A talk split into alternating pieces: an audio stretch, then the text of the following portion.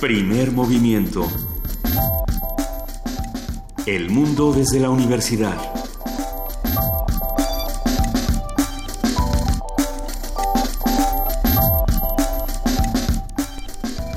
Buenos días, esto es Primer Movimiento, son las 7.05 de la mañana y ya estamos en la cabina. Juana Inés de esa, buenos días. ¿Y usted quién es? Yo soy Miguel Ángel Quemain. Hola Miguel Ángel Quemain, ¿cómo estás? ¿Dónde Hola, andabas. Andaba en una misión especial justamente. ¿Estuvo este, buena? Sí, estuvo buena. ¿Relajada? ¿Relajada? Pues no tan relajada, porque son misiones que tienen que ver con la infancia, pero... Con los cuidados paternos. Nos da mucho gusto recibirte aquí, querido Miguel Ángel Quemain. Gracias, Bienvenido gracias. de vuelta a, a tu micrófono oficial. Eh, hemos tenido muchas cosas. Pareciera que nos vamos de vacaciones y no nos vamos y, y las noticias siguen y, y caen como avalancha.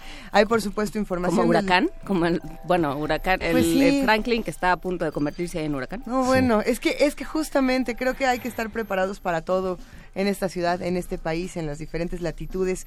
Eh, estábamos platicando fuera del aire de qué sería interesante para, para arrancar esta conversación. Pues fíjate que las- a- dentro de una hora y media va a arrancar la, la propuesta de Coparmex en el Senado este, sobre el Consejo Sí. Fiscal Independiente. Es una, propuesta muy interesante que involucra académicos, organizaciones de la sociedad civil y bueno, la Secretaría de Hacienda se ha, se ha, se ha defendido como gato boca arriba en el sentido en el que no es necesario un consejo, una revisión, una, una idea compartida de, este, de la revisión de la política de ingresos, la política del gasto y de la deuda pública que es una política que está en cerca de 47 países desarrollados en América Latina. Bueno, es una discusión que va a ser interesante, termino hoy a las 2 de la tarde y no, seguramente no la será, hemos tocado. será una...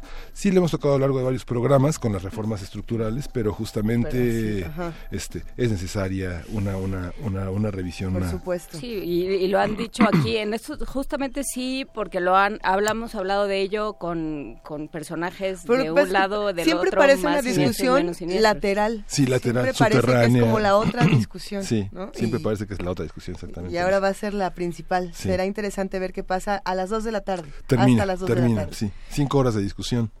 Pues esta- estaremos completamente al Y pendiente. está en coparmex.com.mx en, la, en, la, en esta página empresarial, en este organismo empresarial que coordina varios, este, varios organismos académicos y de la sociedad. civil. Compartimos la liga.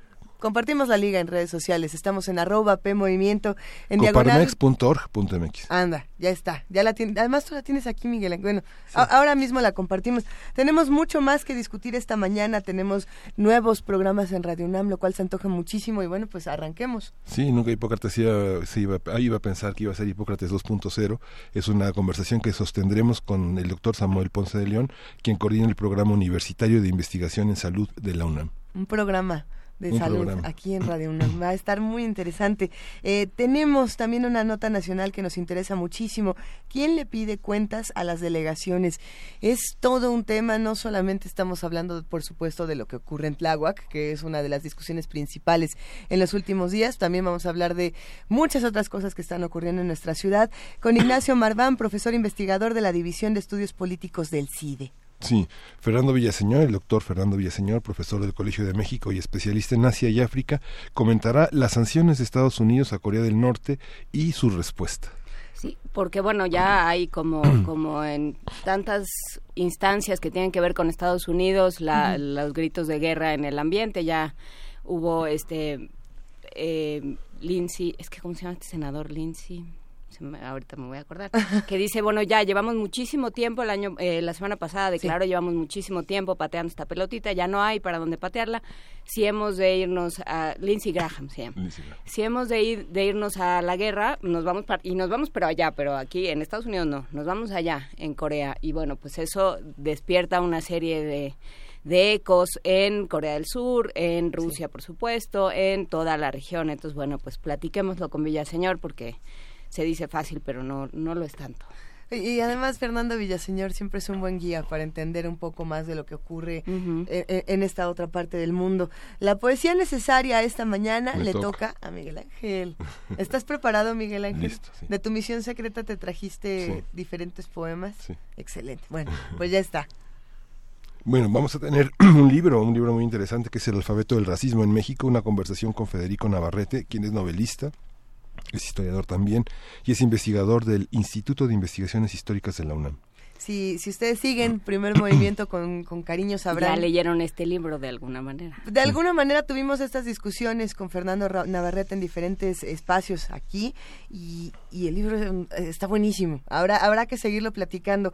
Eh, además de que las ediciones Malpaso pues siempre son una verdadera belleza. Los queremos invitar a que se queden con nosotros de 7 a 10 de la mañana en el 860 de AM en www.radiounam.unam.mx y bueno, a que nos llamen, a que nos escriban, vamos a estar con ustedes para seguir discutiendo. Tenemos una curaduría musical que va a estar bastante buena. ¿A quién le toca esta mañana? A Pablo Dacal, es el, un cantautor argentino y bueno, le toca a nuestro colaborador Gastón García Marinos. ¿Estás ahí, Gastón? Aquí estoy, muy buenos días. ¿Cómo, estás? Muy bien, muy bien. yo, yo preocupada porque mi, mi, teléfono se descompone y no puedo, no puedo escribirte, pero aquí te escucho. Aquí nos escuchamos. Aquí nos escuchamos. Sí, sí, y, vamos te, y te, veo bailar en las redes sociales. ¿Qué, qué, vamos a bailar, querido Gastón?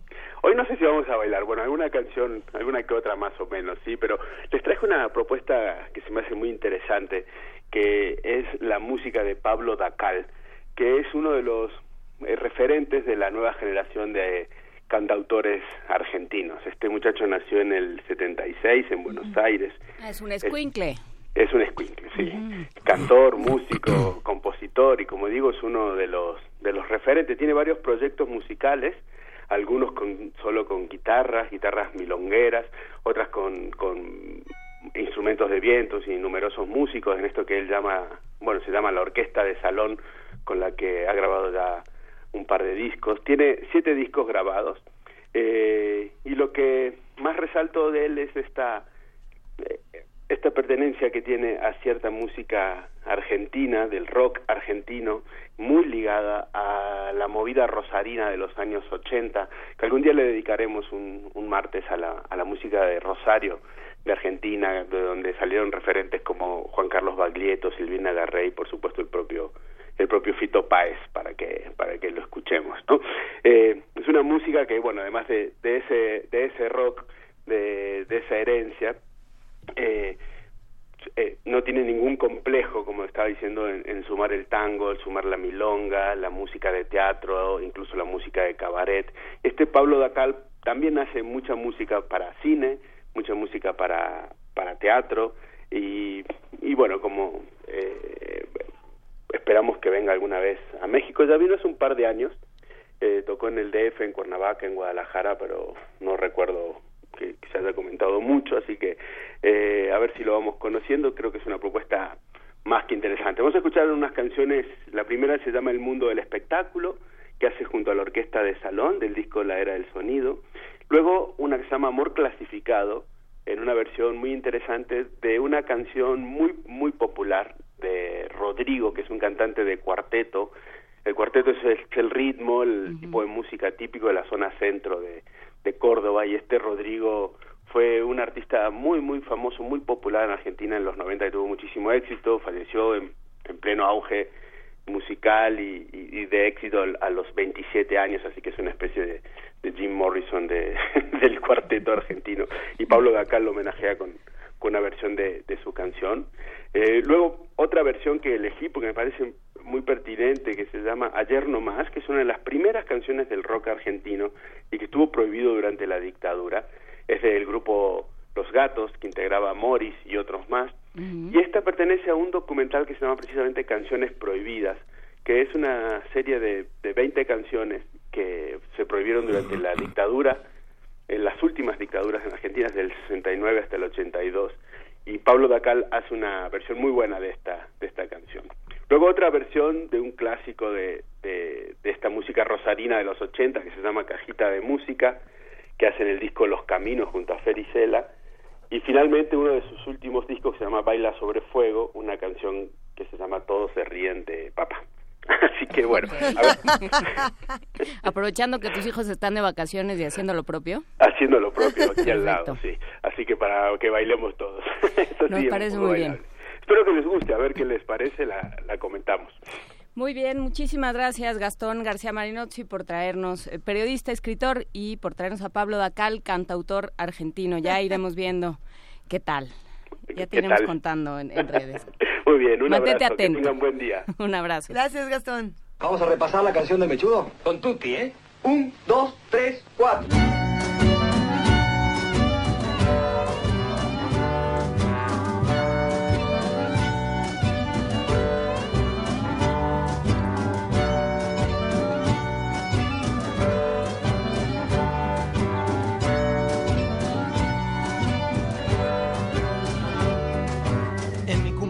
Cumpleaños espero un mensaje de felicitación.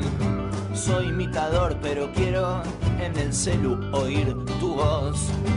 Oigan el mensaje, oigan el mensaje, quería escuchar tu voz. Oigan el mensaje, oigan el mensaje, no jodan con Perón. Soy el gran simulador, pero quiero en el celu oír tu voz. Y vos me hablas como Fontana, me hablas como un ahorrito y yo quería escuchar tu voz. Oigan el mensaje, oigan el mensaje, no vengas con trucos vos. Oigan el mensaje, oigan el mensaje, ¿a quién te moviste hoy?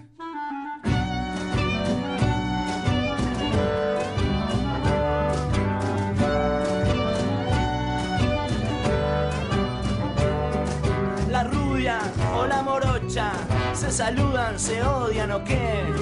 La rubia o la morocha se besan para la TV. Era una mañana, era de mañana cuando la tiré por la ventana. Ella como loca, grita como loca cuando me caí por el balcón.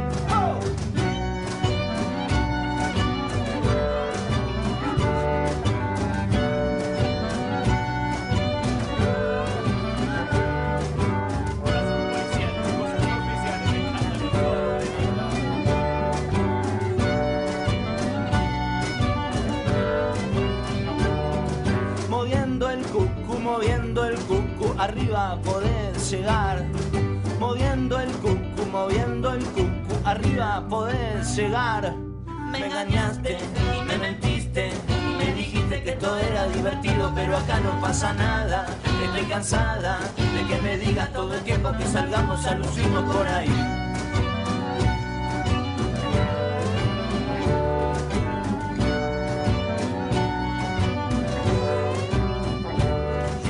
Nadie vio de la previa del desfile, casi suspendemos la función. Corre la falopa dentro de la tropa, casi suspendemos la función. La guerra de las estrellas, el sismo de la galaxia. Todo lo que antes se vivía se aleja como representación.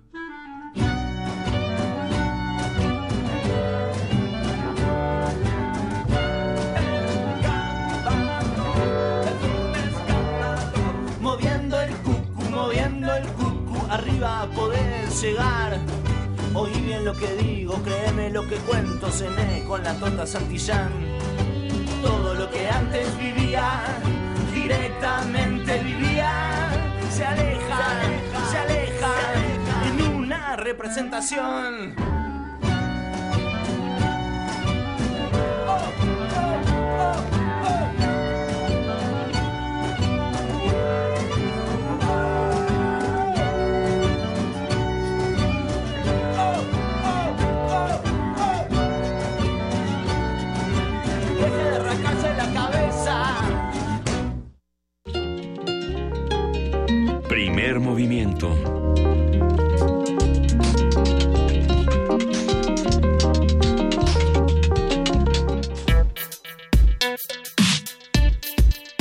Martes de salud. Con diferentes investigaciones y temas relacionados con la salud, el programa Hipócrates 2.0, Investigación y Vanguardia en Salud, coproducción entre el Programa Universitario de Investigación en Salud, PUIS y Radio UNAM, dio inicio el pasado primero de agosto. La serie a cargo de Patricia Gamboa y Alejandra Gómez se transmite todos los martes a las 18 horas a través del 96.1 de frecuencia modulada y en cada emisión contará con la presencia de un especialista dis- distinto. Vamos a hablar sobre esta nueva producción con el doctor Samuel Ponce de León, coordinador del Programa Universitario de Investigación en Salud de la UNAM, profesor de la Facultad de Medicina, especialista en Medicina Interna e Infectología, maestro en Ciencias en Epidemiología Hospitalaria por la Universidad de Virginia, Charlottesville. Buenas, buenos días, doctor Samuel León. Hola, ¿qué tal? Buenos días, Miguel Ángel. Buenos días, Juan Inés. Luisa, mucho gusto de estar con ustedes. Como siempre, un, gusto platicar, doctor, y poder eh, eh, conocer un poco más de lo que está haciendo el Programa Universitario de Investigación en Salud de la UNAM. Eh, un espacio que, que tenemos que, que, cuidar entre todos y que tenemos que escuchar ahora a través de Radio UNAM.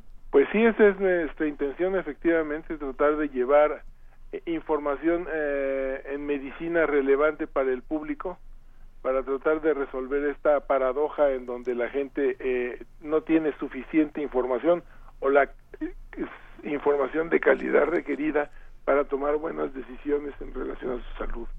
Eh, Samuel Ponce de León, buen día, habla Juana Inés. Em, cuéntame, ¿qué, ¿qué, decisiones toma la gente con respecto a su salud o deja de tomar? Porque hay una, hay una tendencia a pensar que la enfermedad es algo que nos sucede, ¿no? Que como que en el mejor mexicano ya estaba de Dios. ¿Sí o no? Sí, así es. Y, el punto es que existe en el ambiente una serie de informaciones que desafortunadamente llevan a la gente a tomar decisiones equivocadas. Por ejemplo, si respetar o no una dieta, si acudir con el médico o no cuando tiene uno algunos malestares en lugar de ir a, a algún otro tipo de consulta sobre si vacunar o no a, los pequeños o vacunarse uno mismo.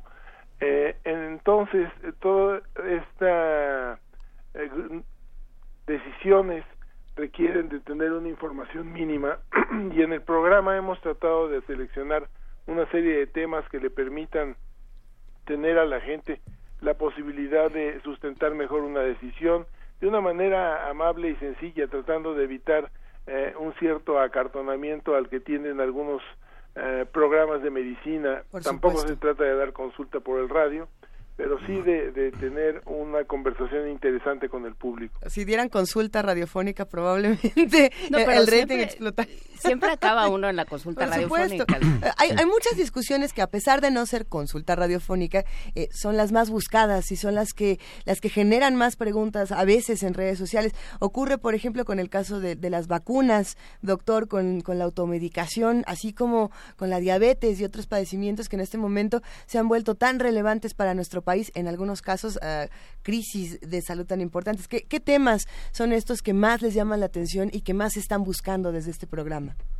Bueno, pues eh, desde luego los temas son aquellos que son más relevantes actualmente en términos de salud pública, desde eh, lo que se denomina como síndrome metabólico, obesidad, diabetes, envejecimiento de la población, demencia, claro. epidemias, el, todo este gran cantidad de, de situaciones que son críticas en algún momento para pues prácticamente toda la población y que eh, resulta uh, interesante e importante reflexionarlas antes de encontrarse en la encrucijada para poder, insisto, tomar una mejor decisión.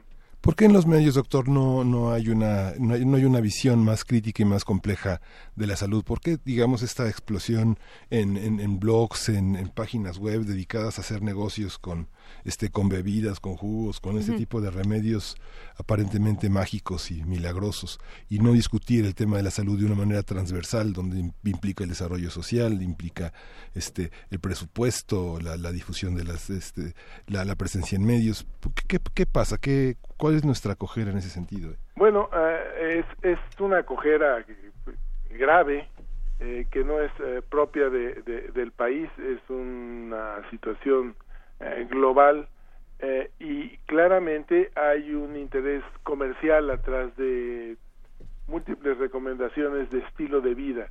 Actualmente hay enfermedades que se denominan como determinadas comercialmente el sí. caso de la diabetes es un buen ejemplo de la obesidad. Eh, la inducción para tomar bebidas azucaradas es algo que surge muy tempranamente para los pequeños y que se mantiene a lo largo de la vida. Y, y realmente esta es una estrategia comercial que se mantiene a pesar de todo. Lo mismo podríamos decir del tabaco y así podríamos seguir enumerando algunas otras eh, situaciones que eh, eh, pues condicionan eh, enfermedades que son graves y que ahora se presentan como graves epidemias nacionales, globales, etcétera. El caso de la obesidad y el consumo de azúcar es un tema particularmente ejemplar. Sí, sobre todo en, en este país, ¿no? Que sí, sí depende mucho de, eh, de las decisiones del paciente y de la información que se tenga. Eh, ¿Qué datos se tienen? Porque creo que eso es fundamental para, para pensar un programa como este. ¿Qué datos se tienen de la relación entre información y salud? Bueno, pues datos en términos de números eh, específicos yo no los podría dar en este momento. Lo que sí eh, tenemos bien claro es que la gente que tiene mejor información puede organizar mejor su estilo de vida tratando de mantener eh, una situación de menos riesgo. Por ejemplo, una buena información te permite tomar la decisión de dejar de fumar o cuáles serían las mejores alternativas para buscar a una consulta que te permita dejar de fumar en un proceso gradual eh, o lo mismo sería en relación a la dieta o al inicio de hacer ejercicio o a organizar la vida en términos de las horas de sueño eh, o de consultar al médico correcto, indicado para resolver una dolencia particular. Eh, en general, si hay un grado de escolaridad para tomar una mejor decisión, seguramente hay una relación, pero también hay paradojas como el caso de las vacunas, nuevamente volvemos, en términos en donde hay gente que tiene un mediano nivel de información eh, y que eh, en función de esta mala información de mala calidad prevé que las vacunas podrían ocasionar algún daño. Y el grueso de la población asume que eh, efectivamente lo mejor es vacunarse eh, porque no tienen el acceso a esta información. Es, el tema es complicado, ciertamente. Por supuesto, el tema es complicado. Por ejemplo, el día de hoy dedican el programa a epidemias, ¿es verdad? Sí, así es. Porque vi que lo estaban grabando el viernes. Efectivamente. Entonces, eh, ¿qué, como de qué, como qué se va a tratar en este programa? Bueno, hablamos de varias cosas. Primero, un poco bordamos sobre qué es una epidemia, cómo se constituye una epidemia y cuáles son las epidemias que, que tenemos como inminentes o que podrían ocurrir en poco tiempo. Eh, y aquí vale la pena destacar que efectivamente quizás el, el, el, agente que más riesgo representa para una epidemia global, una pandemia, sigue siendo influenza, en donde eh, pues las expectativas se mantienen vigilando diferentes variedades de influenza que están circulando en diferentes regiones. Más localmente la posibilidad de eventualmente tener algún problema con fiebre amarilla en dos, tres años en relación a lo que ha ocurrido fundamentalmente en Brasil, aunque por fortuna el brote ya terminó, y todas aquellas epidemias que forman parte incluso de la vida cotidiana de hospitales y, y, de las eh, áreas urbanas fundamentalmente, en donde pues tenemos desde epidemias eh, de intoxicaciones alimentarias hasta eh, epidemias de eh, fallecimientos en los hospitales por complicaciones de la atención médica. sí, claro. Entonces es, realmente un perfil muy grande el de, de las epidemias que forman parte de, cómo se construye la historia a lo largo, lo que ha pasado y lo, y lo que vendrá, ¿no? Hay, muchas preguntas, por supuesto, de los que hacen comunidad con nosotros y que, y que se apasionan por temas como estos.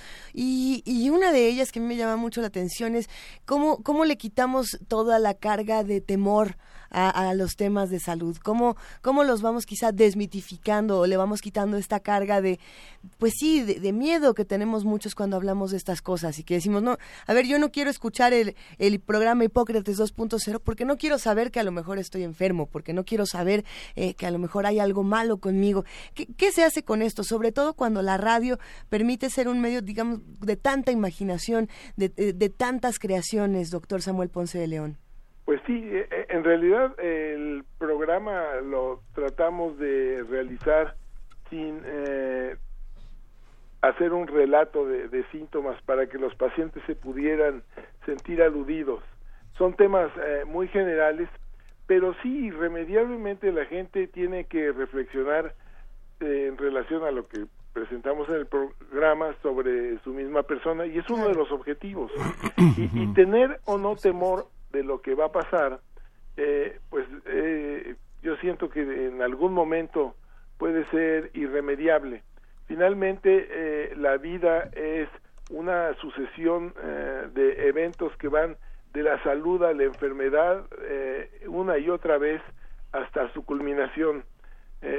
Esto, desde luego, no es una ah, buena perspectiva para nadie, pero esa es la realidad que tenemos que asumir y que tenemos que enfrentar de la mejor manera para ah, mantener una buena calidad de vida.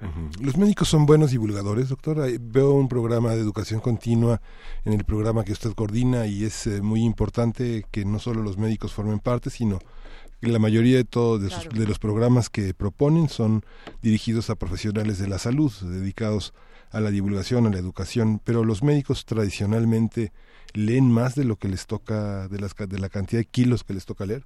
Bueno, yo creo que sí leen más, pero esto no quiere decir que seamos buenos divulgadores. Creo que somos malos divulgadores en general. De hecho, somos malos comunicadores.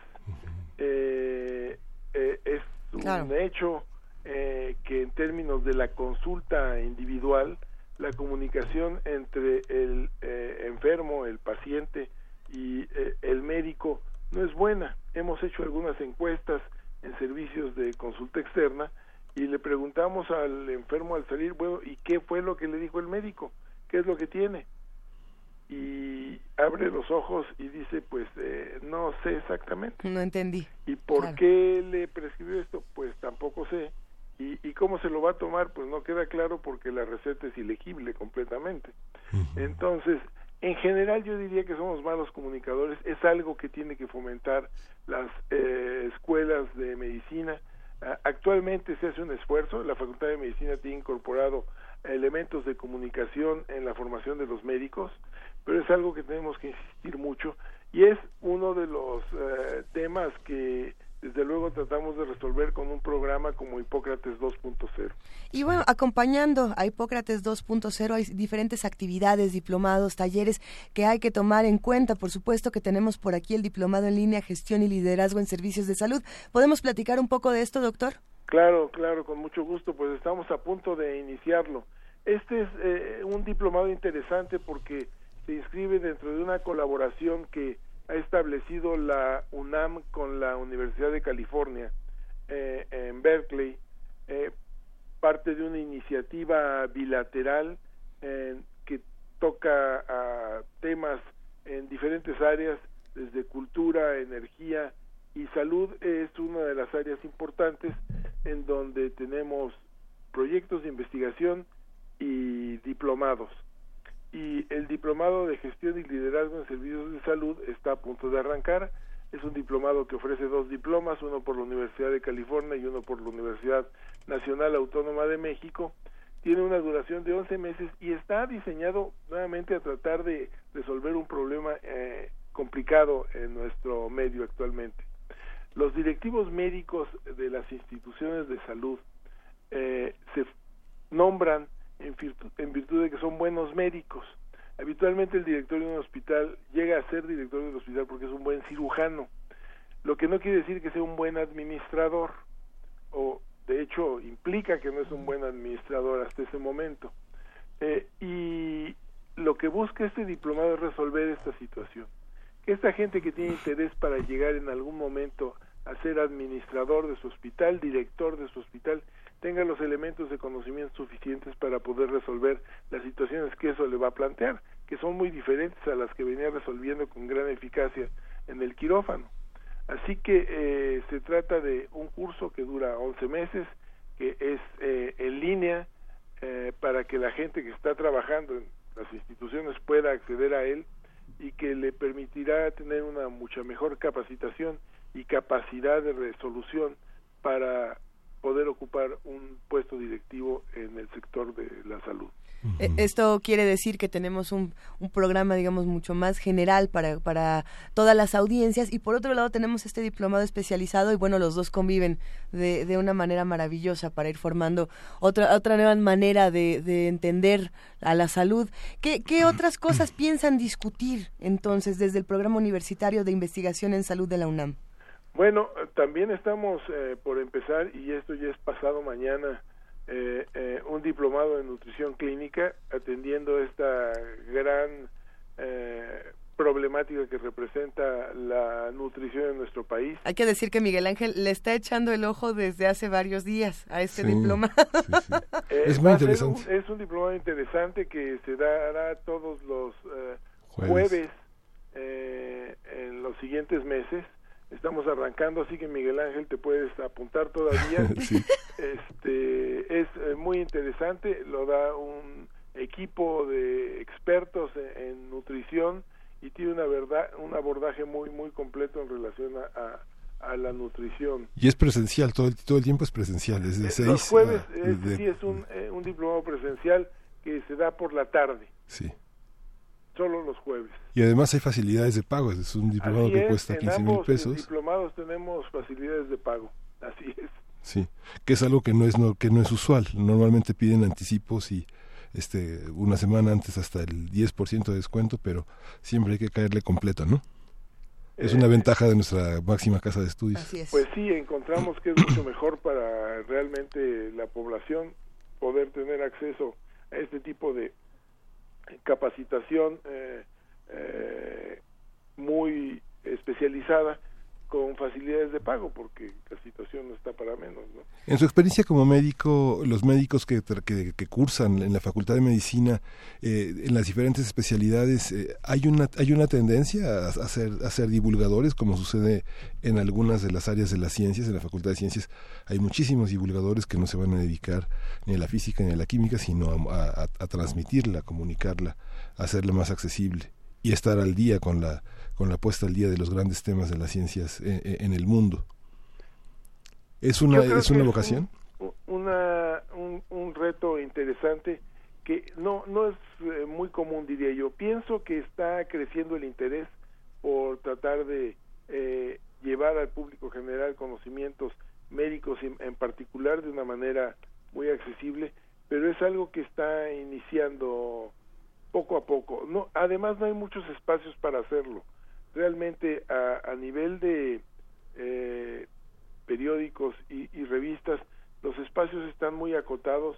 Sí los hay para ciencia en general, pero no los hay para medicina en particular. Uno podría encontrar con menos de eh, los dedos de una mano los divulgadores de temas específicos en medicina.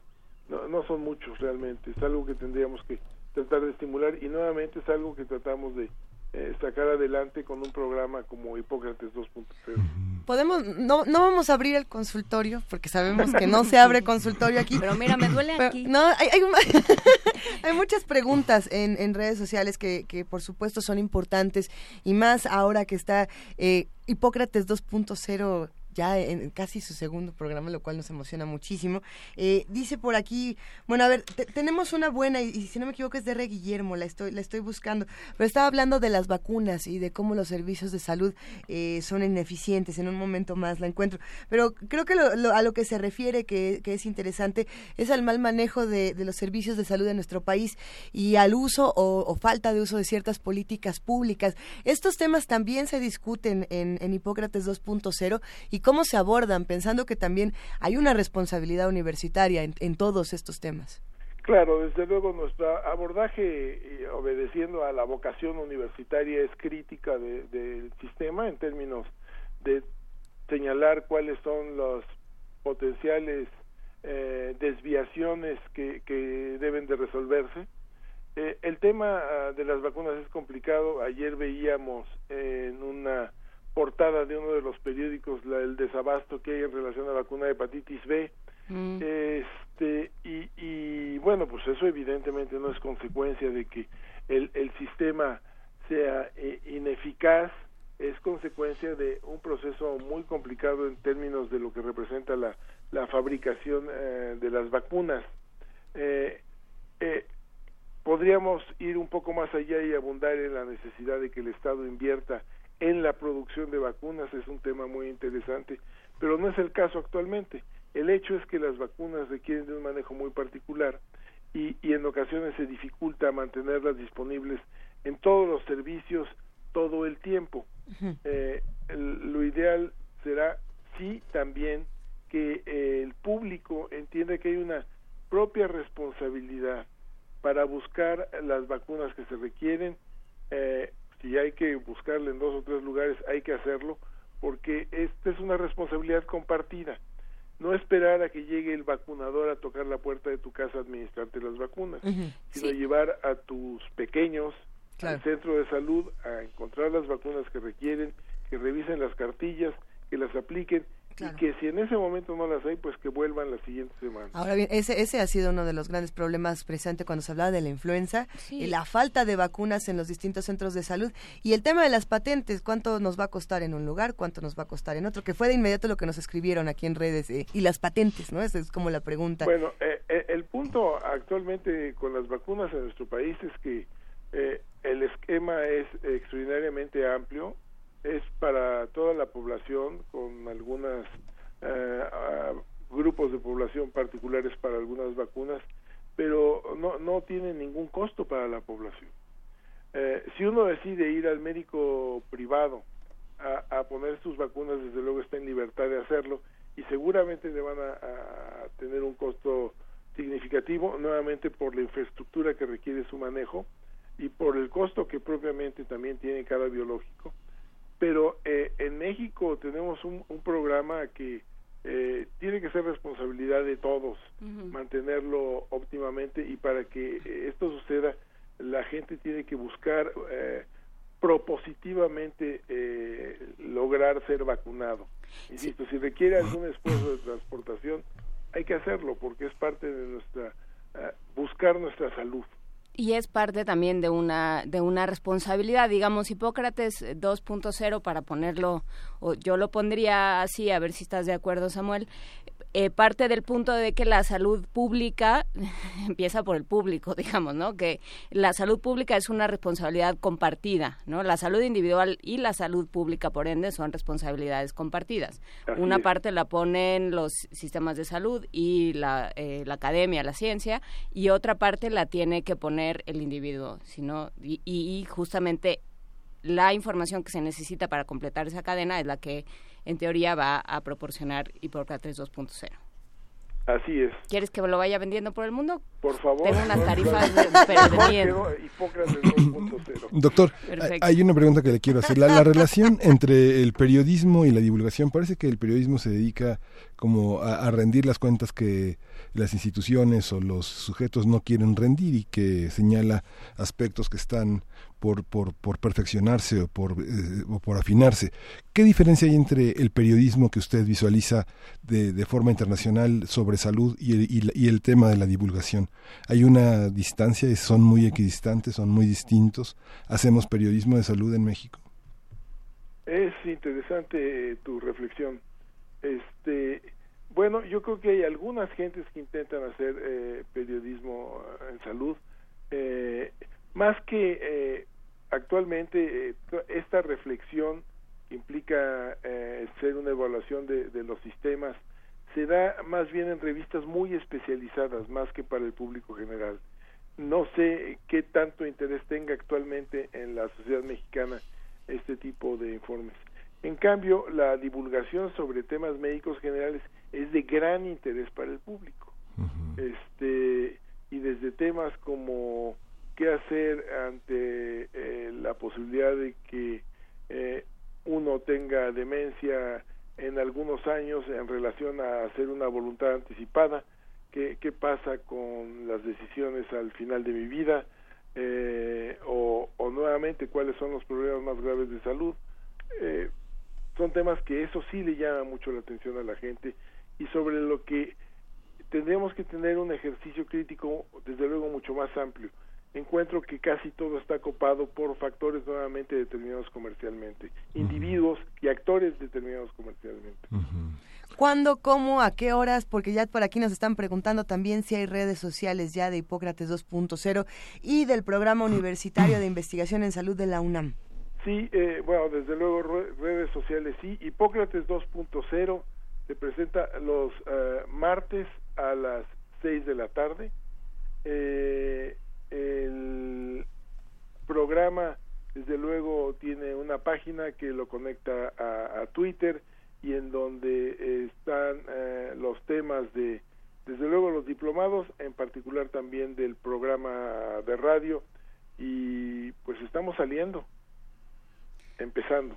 Bueno, pues si usted eh, puede escucharlo hoy a las seis de la tarde y si tiene alguna alguna duda, alguna inquietud, alguna sugerencia para este programa, ahí están las redes del PUIS y por supuesto del programa que se mencionarán durante el programa. Muchísimas gracias, doctor Samuel Ponce de León, coordinador del Programa Universitario de Investigación en Salud. Quedan en nuestras redes la información no solo de, del programa, de la emisión radial, sino, por supuesto, de este diplomado en liderazgo y gestión de salud. Muchísimas gracias por estar con nosotros. No, muchas gracias, Luisa. Muchas gracias, Juan Inés, Miguel Ángel. Saludos. Gracias, doctor. Muy amables. Un abrazo, hasta luego. Hasta luego. Y nos despedimos de esta sección con música. Tenemos todavía por aquí la curaduría de Gastón García Marinosi, querido Miguel Ángel. Sí, este Amor clasificado del popular cantante del cuarteto Rodrigo, que hizo la versión Pablo Dacal y la orquesta de salón. Es el disco 13 grandes éxitos de 2009. Vamos a escucharlo.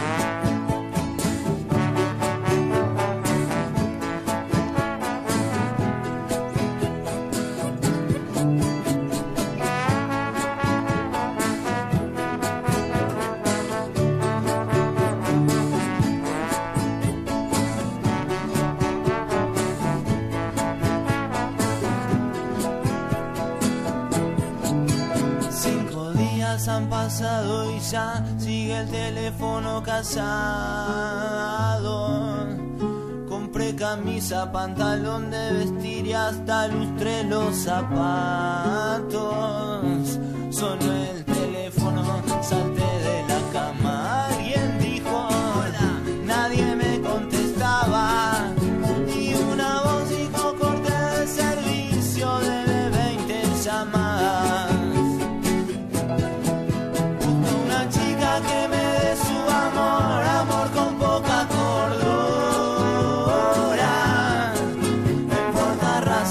Religión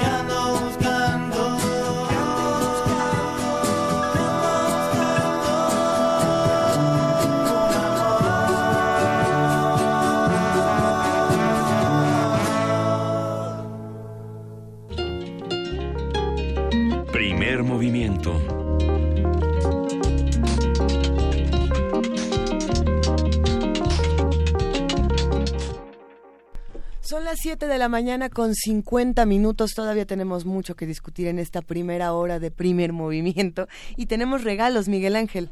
Sí, vamos a, regalar tres libros de la hija de Stalin, que este, justamente es de Rosemary Sullivan, está editado por Debate y es un, es un bestseller, una biografía que ha sido muy reseñada en los Estados Unidos esta esta muerte de la esta esta vida de la hija de Svetlana Alilueva que es la hija la hija de Stalin que es un, un texto muy inter- muy interesante bueno no es un texto muy interesante no lo he leído pero es Se un antoja texto mucho, se sí, antoja la vida la mucho. vida la vida es muy muy interesante alrededor de este patriarca ruso ¿no? Bueno, además es este libro para los que todavía a lo mejor sigan de vacaciones, que a lo mejor son tres o cuatro o, o cinco, no sé cuántos Hay queden. quienes se van a tomar vacaciones la semana que entra. Yo por no los conozco, Yo no los conozco, pero los que quieran de pronto tener uno, esto- uno de estos libros tabique de discusión, eh, y cuando digo libros tabiques, estos libros grandes que tienen mucha carnita de, de dónde estar sacando más información, pues esta es una buena recomendación vacacional, ¿no? Sí. Puede estar bastante lo vamos a, entre- a regalar por Twitter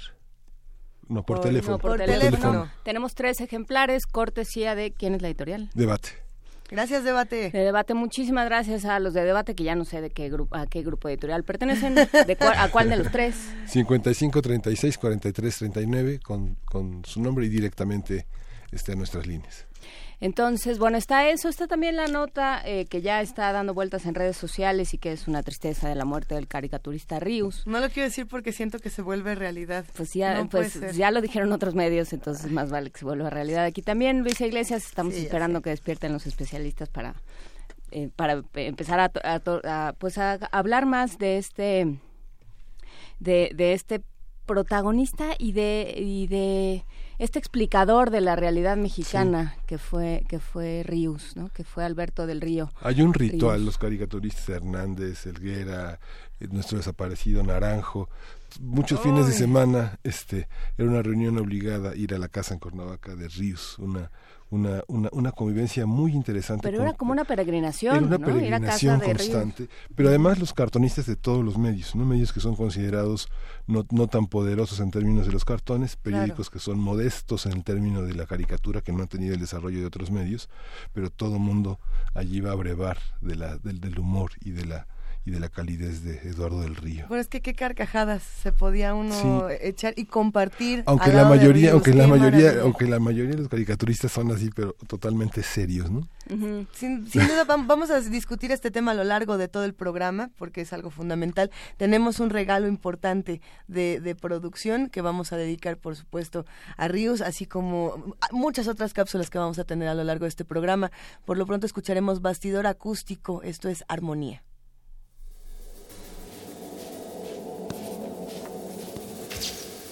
Bastidor acústico. Armonía. Remedios Varo. 1956.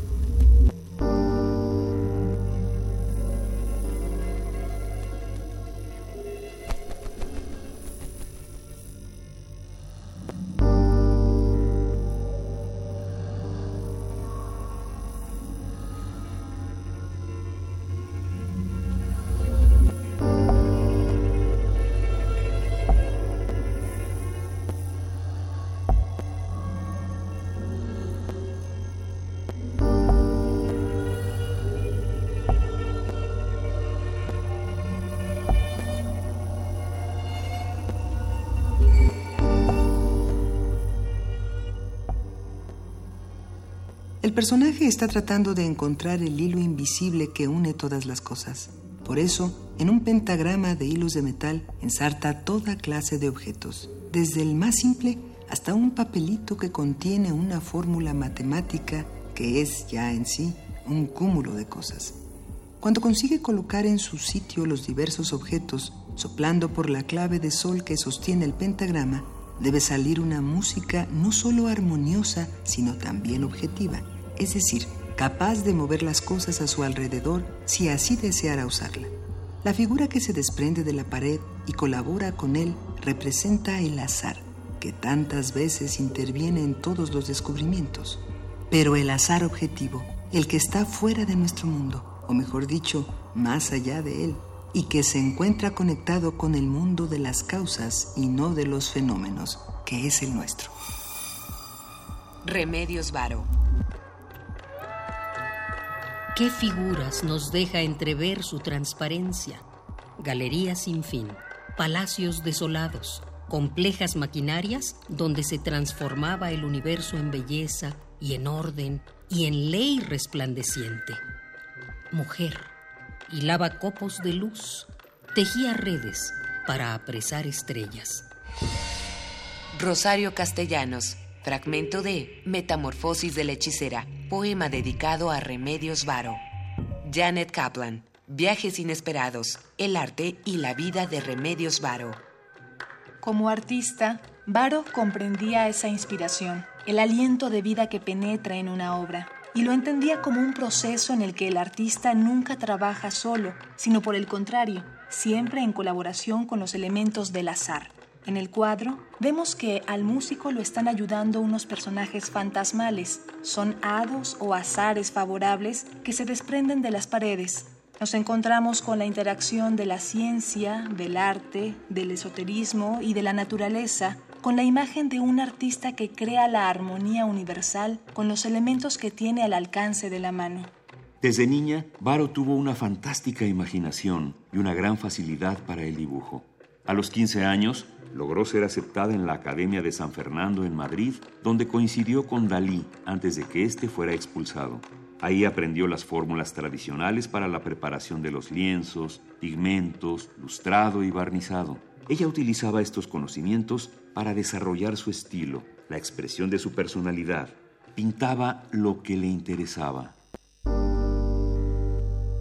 Años después, casada con Gerardo Lizárraga, viaja a París. Ahí se impregna del ambiente vanguardista. Después vive en Barcelona, donde experimenta con las nuevas técnicas y trabaja en publicidad. Pertenece en esta misma etapa al grupo lógico-fobista. Durante la Guerra Civil Española, Remedios Varo opta por el bando republicano y se exilia en París con su nueva pareja Benjamín Peret, el inquisidor del surrealismo. Después de estallar la Segunda Guerra Mundial, Remedios Varo escapa junto con Peret de la ocupación nazi en París. Llegan juntos a México en 1941. Soy más de México que de ninguna otra parte. Conozco poco España. Era yo muy joven cuando viví en ella. Luego vinieron los años de aprendizaje, de asimilación en París después de la guerra. Es en México donde me he sentido acogida y segura. No me gusta nada viajar. Es una experiencia que no me gusta repetir. Remedios Varo. Por allegados a ella, amigos que la vieron trabajar y por algunas entrevistas, sabemos el proceso de creación de Remedios. Primero, concebía la escena entera en su cabeza y luego hacía dibujos muy detallados, sirviéndose de modelos vivos y de recortes de revistas. El dibujo terminado lo transfería utilizando una técnica basada en los métodos de los primeros pintores de tablas del Renacimiento, pasando detalle a detalle a través de un papel transparente a la dura madera de fibra que previamente había preparado con un fondo de albayal blando. La luminosidad de sus cuadros la conseguía aplicando capas muy finas de óleo y después de barniz con un pincel de una sola púa para mayor precisión. También soplaba y emborronaba pintura para añadir más detalles y arañaba la superficie para que apareciera el blanco. En 1955, Varo participa con cuatro pinturas en una exposición en México, en la Galería Diana, junto con otras artistas, entre ellas Leonora Carrington. La prensa de aquel tiempo considera que la obra de Remedios tiene gran seriedad, claridad y un alto valor espiritual y técnico, además de admirar en sus detalles una gran imaginación bañada en la más exquisita poesía. Tres años después, Varo vuelve a participar en su segunda exposición para mujeres artistas, en la que su cuadro Armonía gana el primer lugar. En plena madurez artística, Remedios Varo muere de un paro cardíaco en su estudio de la Ciudad de México el 8 de diciembre de 1963. Por todo lo que supo, era obediente y triste. Y cuando se marchó, por esa calle que también conocía de los adioses, fueron a despedirla criaturas de hermosura, esas que rescató del caos, de la sombra, de la contradicción, y las hizo vivir en la atmósfera mágica creada por su aliento. Rosario Castellanos, fragmento de Metamorfosis de la hechicera, poema dedicado a Varo. Armonía de Remedios Varo. Bastidor acústico. Acústico.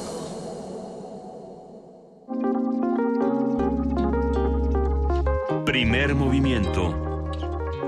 Hacemos comunidad.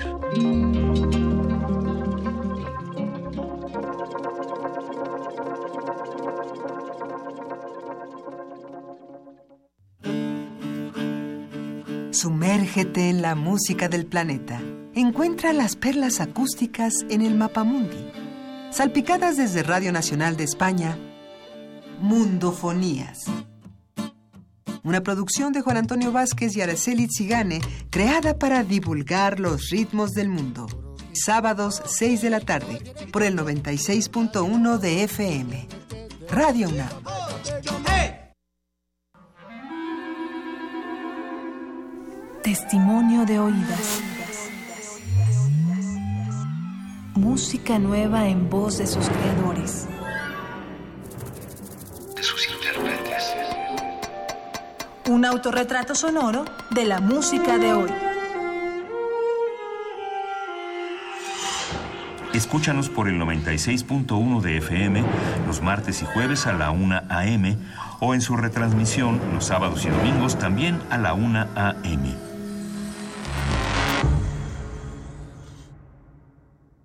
¿Qué es importante para ti? Que haya respeto por nuestra comunidad, por el lugar donde vivimos. La educación empieza por una.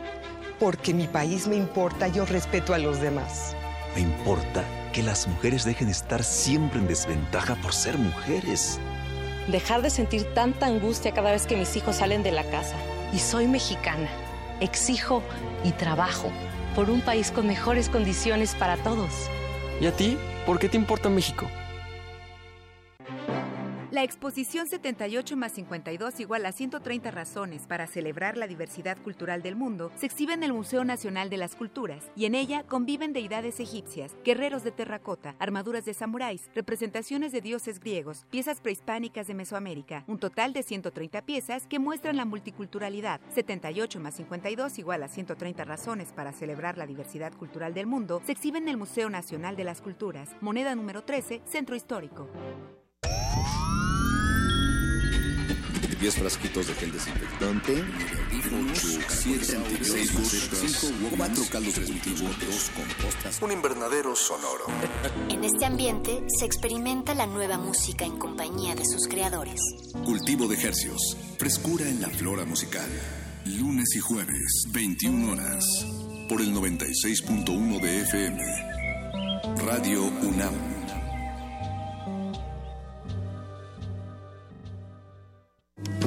Náhuatl, Mixteco, Maya, Celtal, Tzotzil, Zapoteco, Otomí. Las lenguas originarias de México reunidas en un espacio de interculturalidad. Calme Cali. Calme Cali.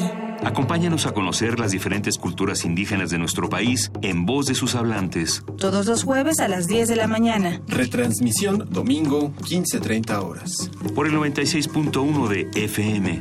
Radio UNAM. En redes sociales, en Facebook como Primer Movimiento UNAM y en Twitter como P Movimiento o escríbenos un correo a primermovimientounam.gmail.com. Hagamos comunidad.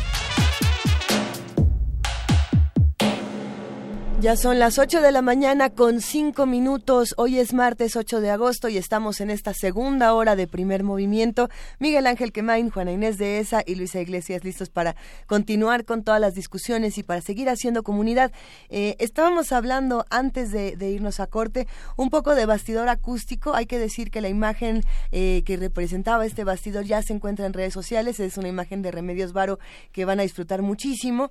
Y también estábamos hablando de Rius y de todo lo que representa para y de Jaime Avilés el periodista murió este, esta madrugada qué hacemos con todo eso pues eh, recordarlos, yo, leerlos. Creo que recordarlos. En el caso de Jaime Avilés, tú eh, hacías, Miguel Ángel, un, recuento de sus, de sus colaboraciones y sus presencias. Sí, Jaime Avilés eh, fue un periodista muy importante, se desarrolló como cronista, y formó parte de toda una, una, una, conjunción entre lo intelectual y lo periodístico, un amigo muy, muy cercano eh, de escritores, eh, uno, uno de sus amigos fundamentales fue Roger Bartra, quien le dio múltiples espacios, fue un, un periodista que divulgó mucho los, los textos clásicos, fue dramaturgo también, él tuvo una columna en la jornada muy importante que fue El tonto del pueblo, fue uno de los cronistas más agudos en el movimiento de Chiapas desde 1994 y después se separó de la jornada por este los conflictos que siempre suceden entre versiones este visiones del periodismo que no que no concuerdan. Y sostuvo un blog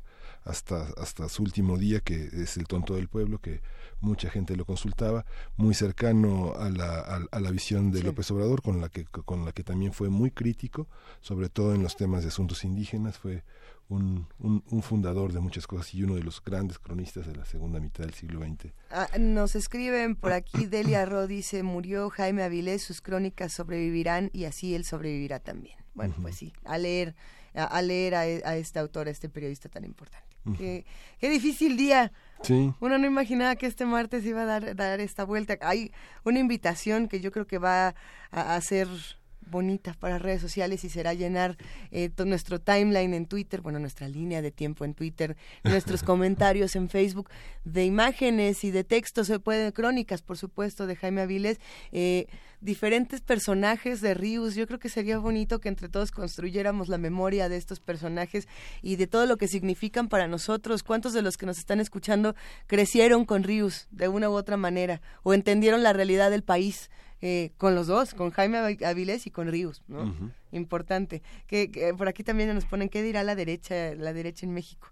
Bueno, no importa la que la que diga la derecha, qué dirá la pues izquierda, qué dirá la de arriba y la de abajo, sí. Si la eh, encuentra, pregúntele, pero. Qué pero qué, qué importantes discusiones se destapaban. Estábamos hablando de algunos textos y personajes creados por Ríos, ¿no? Por aquí teníamos el de cuando, cuando se jodió México, era este texto, pero que tenía la X en en cuando, cuando se dio México, una cosa así muy muy chistoso de Ríos, era una maravilla. También eh, nos está poniendo en redes eh, Alfonso de Alba, la basura que comemos, transgénicos y comida chatarra, que es de los más recientes. Eh, mm. Pero bueno, por supuesto ya estábamos hablando aquí de los super sabios, estábamos hablando de Calzón sin investigador, de el, evangelio, de los el, marxismo, todas estas formas distintas que encontró Rius para, para alfabetizar, para seguir con esta tradición de enseñar a través de las imágenes, ¿no? que ya está desde desde los códices, pasando por las, las catedrales, por eh, millones de, por los muralistas, por supuesto, y en la historieta mexicana está plasmadísimo y, por supuesto, plasmadísimo por el propio Ríos. Nos quedamos con ustedes a través de arroba P Movimiento, diagonal Primer Movimiento UNAM y teléfono 55 36 43 39. Recuerden que transmitimos a través del 96.1 de FM y 860. Ayer tuvimos algunos problemas con nuestra página de internet, pero ya está todo en orden en www.radionam.unam.mx. Y bueno, pues adelante porque ya viene la nota nacional.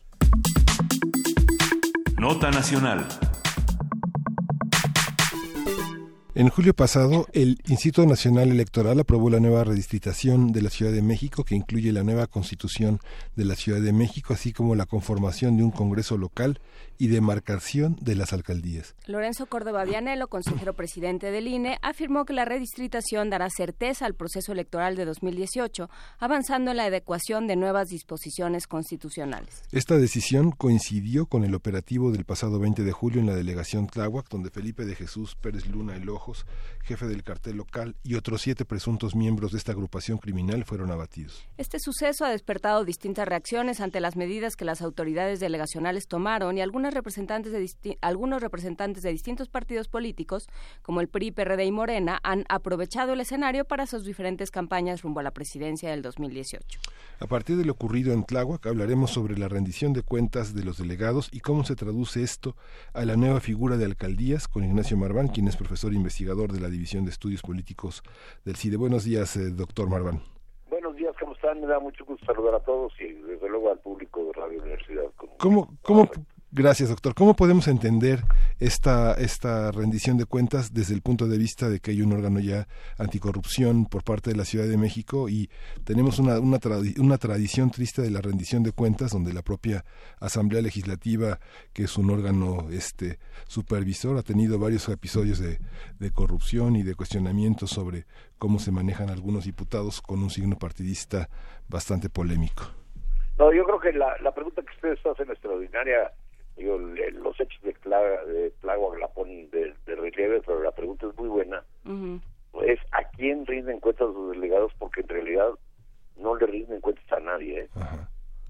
O sea, es una, es una formalmente deberían rendirle cuentas, digamos, la, la, la propia contaduría de la, de la asamblea, la, el órgano auditor debería revisarlos pero pues todos sabemos que hay más que una revisión y auditorías en serio y demás, lo que se realiza pues, son eh, complicidades partidarias y, a la hora de lo hora ni revisan ni, ni revisan las cuentas. Entonces, eh, los delegados, a diferencia, por ejemplo, de los municipios, que tienen un ayuntamiento que pues también son cooptados por la partidocracia y lo que ustedes quieran y manden, pues tienen un órgano ahí que supervisa un, un poco más y son los congresos locales y sus órganos auditores los que supuestamente este revisan revisan este las cuentas de los delegados de los de los presidentes municipales pero también todos estos organismos de nuestros congresos locales o en la asamblea del DF se ven muy cooptados por los por los partidos y más que revisar cuentas pues simulan que, que la revisan. Otra vertiente para revisar las cuentas de los de los delegados en particular sí es la contraloría. La contraloría del distrito federal porque son órganos de la de la administración pública son de la administración pública del Distrito Federal. Entonces no tienen la autonomía que tienen un municipio y ahí también la contraloría pues puede revisar este tanto preventiva como sanciones administrativas no penales pero sí sanciones administrativas para el para el caso de los de los de los delegados pero también depende muchísimo de una enorme burocracia o de la voluntad del jefe de gobierno eh, o del secretario de, Contraloría de realmente revisar o no revisar. Y de hecho, los delegados, digamos, el contrapeso más fuerte que tienen en algunos casos es el de los vecinos.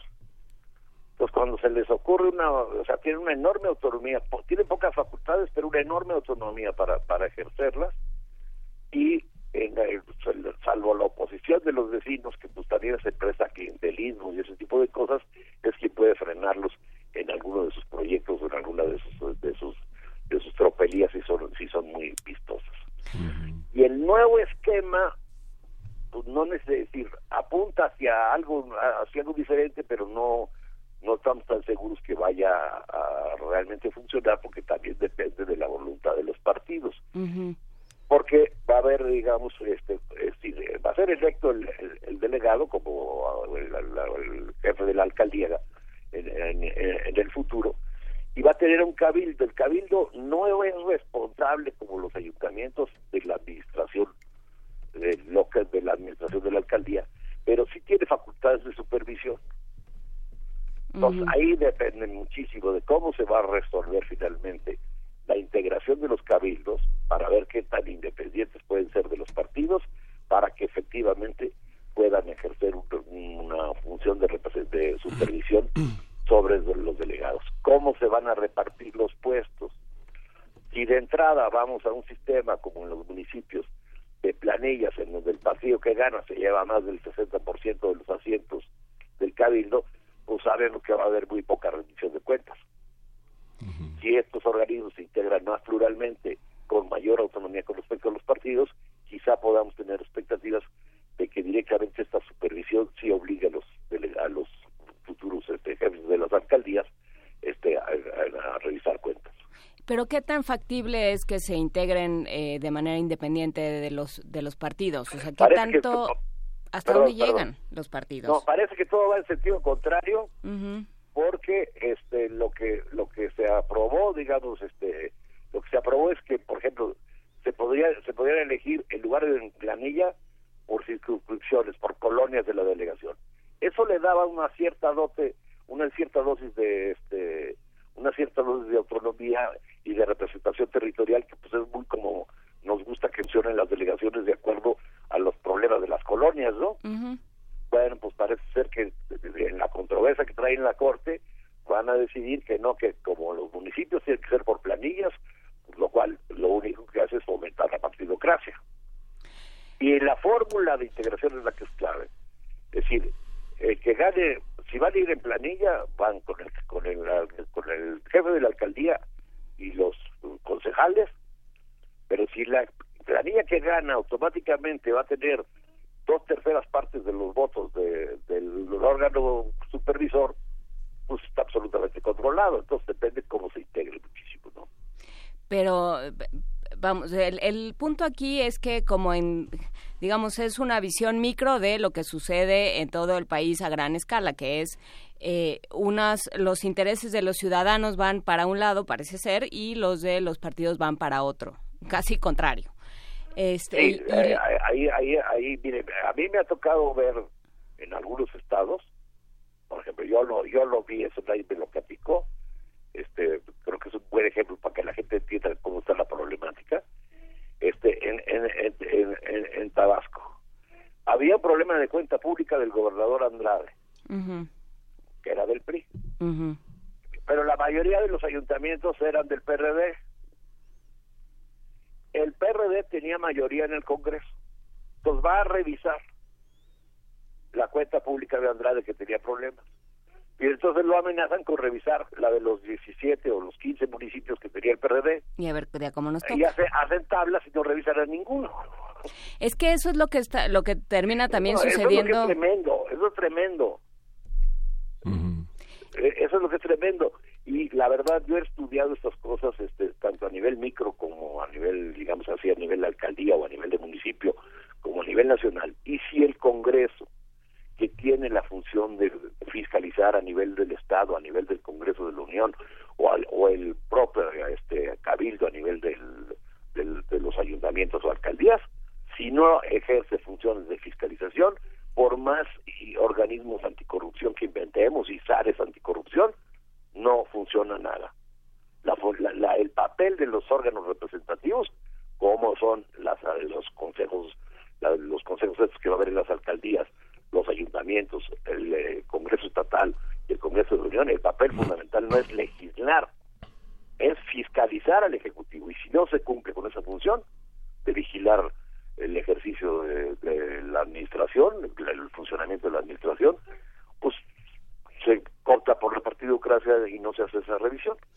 Es que ese es, ese es el tema, porque bueno, si, si para, para quien haya sido suficientemente perverso para sentarse a ver la, la eh, la comparecencia del, del delegado de Tláhuac la semana pasada, lo que era de horror era ver a Mauricio, personajes como Mauricio Toledo, eh, como Adrián Rubalcaba del PRI, darse golpes de pecho y decir, es que no podemos creer, qué barbaridad, ¿cómo, cómo es usted corrupto? Y uno dice, ¿de veras Mauricio Toledo va a hablar de corrupción? ¿No? Cuando todo Coyoacán puede recitarle sus cargos. O, o, Adrián este, Rubalcaba.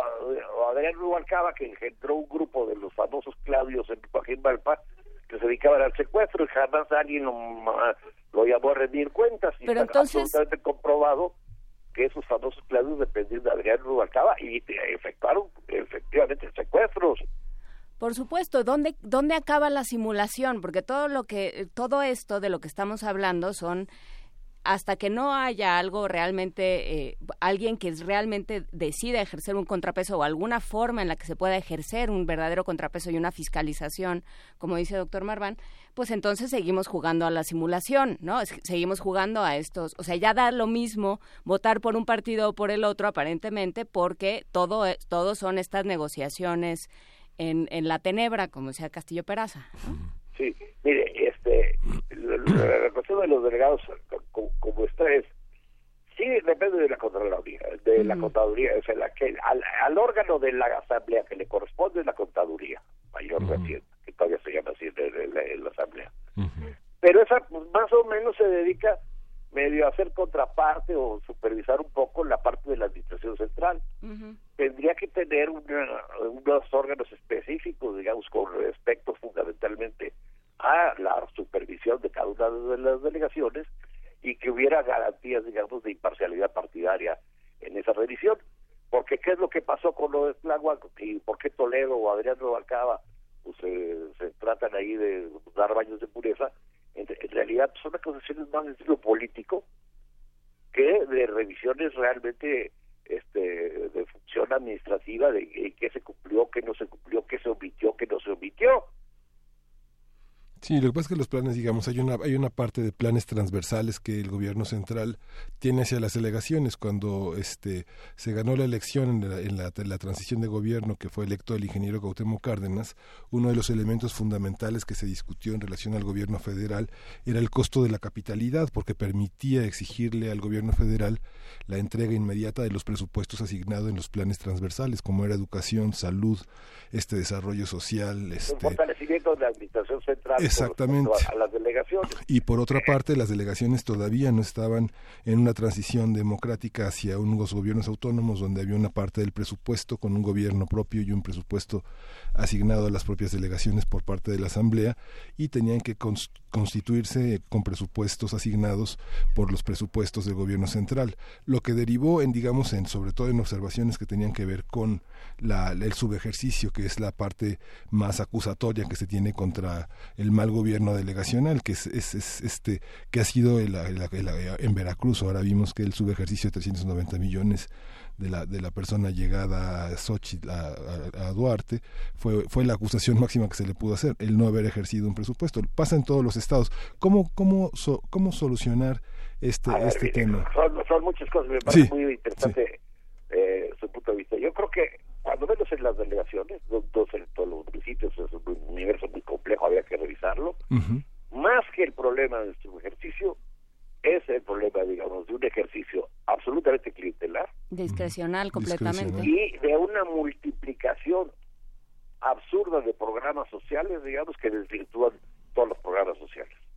Hay incluso sus efectos, entonces, pues sí, hay programas de adultos mayores para la ciudad, pero también cada delegado, de acuerdo, de ver dónde saca dinero y le mete más, y, entonces se hace una multiplicación con lógicas sumamente clientelares que pulveriza que pulveriza los programas sociales. Y con respecto a lo del ingeniero, me parece muy, del ingeniero Cárdenas, me parece muy interesante su punto de vista, porque uno de los efectos no deseados de la democratización y de la elección directa de los delegados fue precisamente esta autonomía y este rango discrecional en donde pueden ejercer este pero no tienen claramente a quién rendir cuentas tienen autonomía pero pero no tienen responsabilidad este, de rendición de cuentas paradójicamente el esquema que yo he visto que funcionaba mejor eh, de articulación de las delegaciones con el gobierno central de la ciudad y del gobierno central de la ciudad con las delegaciones es el que le tocó nada más tres años al ingeniero Cárdenas. ¿Por qué? Porque él propuso los delegados. Estos fueron aprobados por dos terceras partes de la Asamblea. Y resulta que los delegados eran miembros de la administración central de la ciudad pues había una coordinación permanente. Como antes. Eh, no, pero pero con la legitimidad democrática de la ratificación de la Asamblea. Ah. No, no, antes yo también me tocó vivirlo. Era un dedazo. Era, era, era un dedazo, eran responsables y había ahí una mezcla entre delegados que ponía el jefe del departamento y delegados que tenía que ponía directamente el presidente de la República, ¿eh? Ah, de acuerdo. Eran nomás. Oscar Levin en Álvaro Obregón era el delegado de Carlos Salinas. Es- eso tenía yo en la cabeza, sí, a ese tenía yo. El de los socavones. Era, era el delegado, eh, este, punto, ¿no? Entonces, había, sí, y una mixtura de responsabilidades. Pues hoy sí que en el esquema viejo dependían mucho de la ambición política. Si tenían sana ambición política, pues eran más responsables, y si no, pues nada más este, eran menos responsables, pero tenían menos. En cambio, con el esquema del ingeniero, que le tocó al ingeniero Cárdenas de 97 a 2000, insisto, los delegados eran miembros del equipo de gobierno del gobierno central y el gobierno central tenía intereses en eh, supervisar, en apoyar, en coordinarse con las delegaciones porque eran parte de una misma administración y tenían el paso, digamos, de una elección indirecta vía la, vía la asamblea. Era un esquema quizás menos democrático en términos de la elección directa o no, pero en términos administrativos muchísimo más funcional. Y- y que, claro, porque aquí el, el, el que queda volando y el que queda con aparentemente con que- libre de responsabilidad es el jefe de gobierno, porque uno, o sea, porque eh, durante todo el proceso, durante todo este proceso de Tláhuac y los anteriores, porque cada uno, yo creo que no hay un vecino, un habitante de esta ciudad que esté contento con su delegado. Entonces, durante todo este proceso, la pregunta es, eh, ¿y el jefe de gobierno qué? ¿No? El jefe de gobierno, la administración central de la, de la capital, ¿qué? ¿No? ¿Por qué no pone orden? ¿Por qué permite estas cosas? ¿Dónde Pues yo queda? creo que yo creo que yo creo que la la, la, la, la mide en términos de encuestas que esa que esa que esa que, que esa inquietud digamos que ese descontento no le pega y no se mete en conflictos pero evidentemente es decir eh, vamos a recorrer los gobiernos del ingeniero Andrés Marcelo este y hasta ahora actualmente el, el- el señor Mancera Rosario. Evide- eh, evidentemente había habido una- un sello, digamos, se, se caminan los programas sociales, se maneja la deuda de una manera, digamos, la administración central había tenido, había venido teniendo un cierto sello y lo que le correspondía a esta, a este, a esta jefatura de gobierno era meter orden, digamos, dentro de sus facultades y sin ser autoritario, meter orden en las administraciones delegacionales, buscando una mejor coordinación entre delegaciones y este y administración central y obviamente se hizo absolutamente irresponsable de esto que eso yo creo que era lo claramente el reclamo de la ciudad al, al 2012-2013 era cómo meter orden en la administración delegacional y Mancera no hizo absolutamente nada. Bueno, es que ya como va a ser presidente ya está muy ocupado. O si cree que, que eso no le afecta para su disque, candidatura a la presidencia, pues la verdad que es una candidatura a la presidencia que nadie cree, ¿verdad? Ay, él sí, no seas así. Ignacio Marván. Lo que, lo que sucede, Es está- está- estábamos, estábamos revisando el portal de rendición de cuentas, el portal anticorrupción, y bueno, est- está, está bastante actualizado a diciembre de 2014. Los proveedores inhabilitados, los funcionarios, más de 800 funcionarios castigados. Este, Y es es- básicamente administración central, ¿no? sí, sí, bueno, es muy, muy actual, diciembre de 2014 para que nos entendamos. 2014 no es muy actual, pero bueno. No, pero no, pero sí nos da un dato, puedo decir. Sí. Primero que no lo han actualizado. Y segundo que mal que bien la Contraloría trabaja un poco en función de la Administración Central. Sí. ¿Y quién? Volvemos a la pregunta que iniciamos la, esta plática. ¿De quién rinden cuentas los delegados, verdad? Habría dos instituciones a donde un organismo dentro de la Asamblea que depende, digamos, de la revisión de cuentas y la Contraloría local. Y lo que podemos rastrear es que no hay ese trabajo de revisión y supervisión de los trabajos de la, ya, ya no digamos penal, del trabajo administrativo de las delegaciones.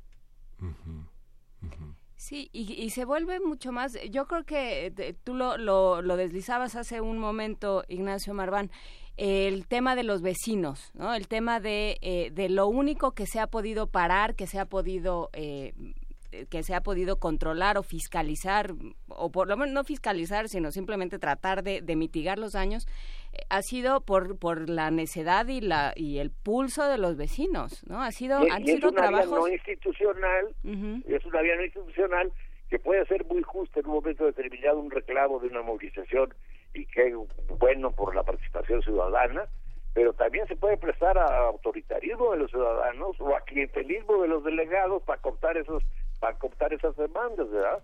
Sí, también cada uno tiene su, su comité de, este vecinal este cada cada cada colonia tiene su comité vecinal de adeveras y su comité vecinal eh, que se entiende con la delegación y demás. Pero bueno, a ver, eh, un último punto que creo que sería interesante que trae Miguel Ángel Gemirán a la conversación a través de Twitter, que es qué pasa con los candidatos. lo que necesitamos son candidatos independientes, terminar con los partidos, pero seguir pagando los partidos, pero tener candidatos independientes. O sea, ¿en qué vamos a acabar?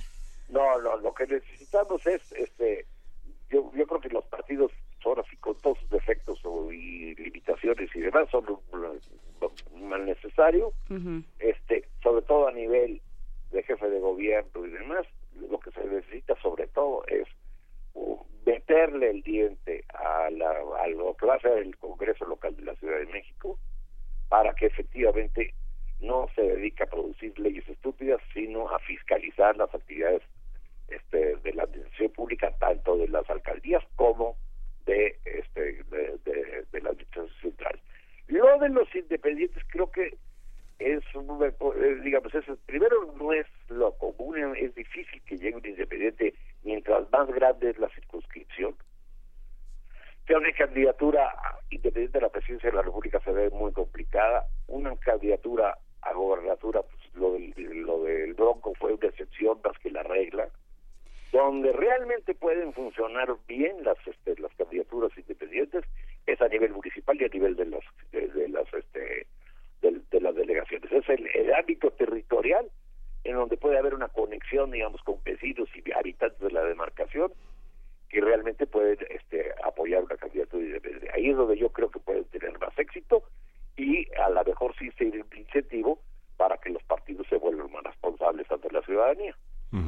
Va a ser una elección en 2018 muy muy compleja porque las redes las redes ciudadanas, la participación ciudadana, ahora sí está, la, estructura está entre Morena y el PRD, va a ser una atomización interesante, sobre todo en delegaciones donde el PRI y el PAN ya han definido su intención de tienen una ciudadanía votante, participativa y, y, opuesta a la, a la izquierda que era considerada en 97 el corazón de la Ciudad de México, ¿no? No, y, va, y vamos allá de la elección de los cabildos. O sea, no, vamos a elegir no solo los jefes de gobierno, no solo los 66 asambleístas, no solo los 16 alcaldes, sino también los cuerpos colegiados de cada delegación. Entonces, eso abre muchísimo a la, a, la, a la participación, pero pues tiene que ser articulado de tal manera que haga una, una administración pública más eficiente y no más ineficiente. Y más transparente y más más transparente. Yo creo que ahí ahí sí la fórmula para para elegir a los concejales, este el reparto entre partidos y no partidos, que ejerzan sus sus facultades de supervisión que supuestamente les da pues, no solo la constitución local, sino incluso las que están desde el 122, esa facultad de supervisión, pues lo que menos que podríamos esperar es que fuera más transparente. Pues sí es lo menos que podríamos esperar, ¿verdad? Pero bueno, seguiremos dando lata. Muchísimas gracias, Ignacio Marván, tan combativo a estas horas de la mañana. Gracias a ustedes, como siempre, por el espacio y la oportunidad de platicar con el público de Radio UNAM. Ya te invitaremos a que platiques con el público de Radio UNAM, pero sobre el tema de los partidos, porque ya están saliendo voces que dicen en realidad no son necesarios. Habría que platicar, que detenernos un momento en ese tema de sí. es un problema complejo, pero sí, o sea hay que, hay, hay, que verlo con calma. Te invitamos a platicarlo con calma un día de estos. Muchísimas gracias, Ignacio Marván. Un abrazo. Hasta luego. Vamos a escuchar música a continuación. Ayer no más de Morís Los Gatos, la primera banda del rock argentino que da calversión para el documental Canciones Prohibidas, precisamente sobre canciones prohibidas por la dictadura militar. Venga.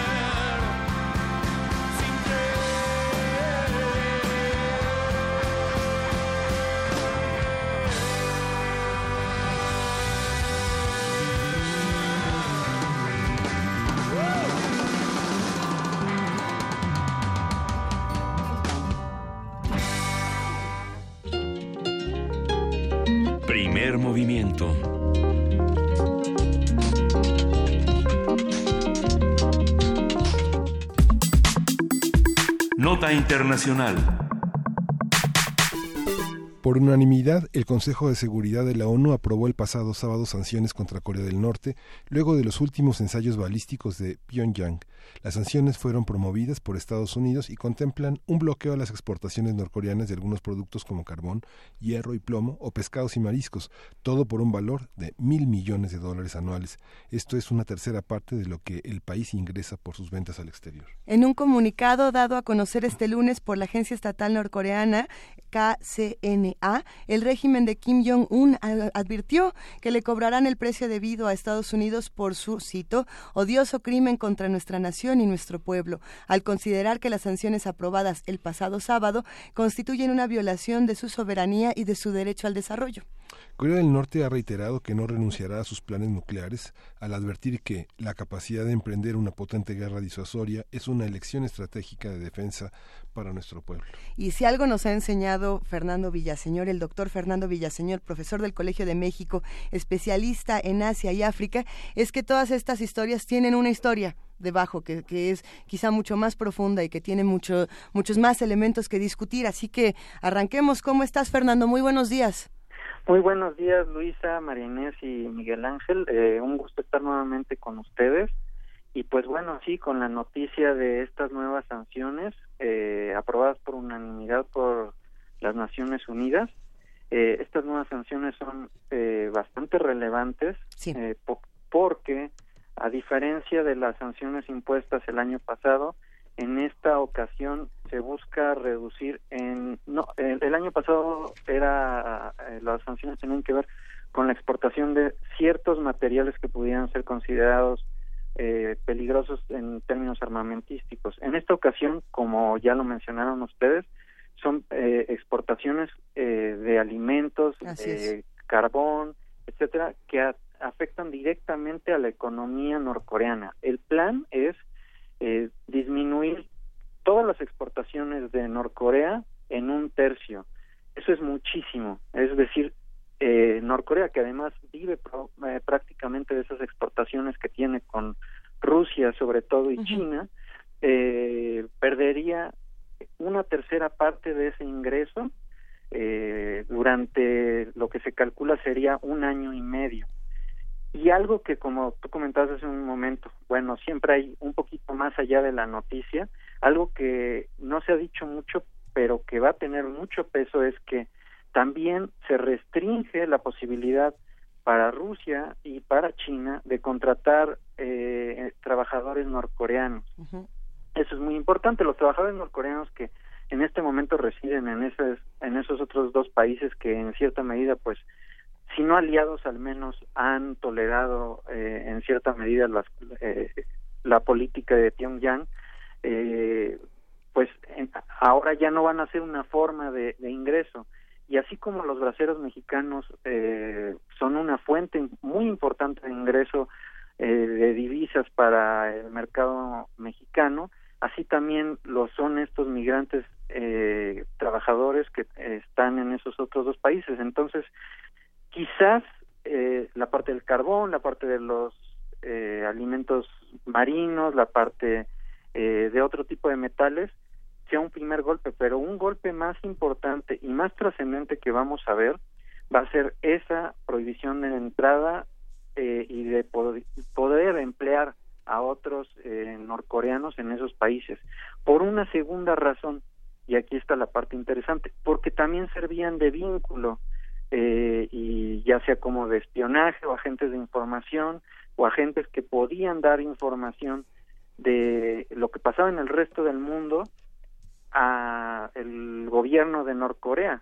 Al final de cuentas iban, trabajaban, pensemos más o menos de nuevo en el ejemplo de los brasileños mexicanos, estaban un tiempo en esos otros países y no solamente enviaban remesas, sino que también traían en algunos casos eh, tecnología, eh, en algunos casos también traían este, noticias estratégicas sobre la situación en otras partes del mundo, porque si bien obviamente se tiene acceso a medios eh, por parte de los altos eh, mandos de Norcorea, pero también hay mucha de la inteligencia que de, de esta forma se podía ir recabando por parte del gobierno de Kim Jong-un.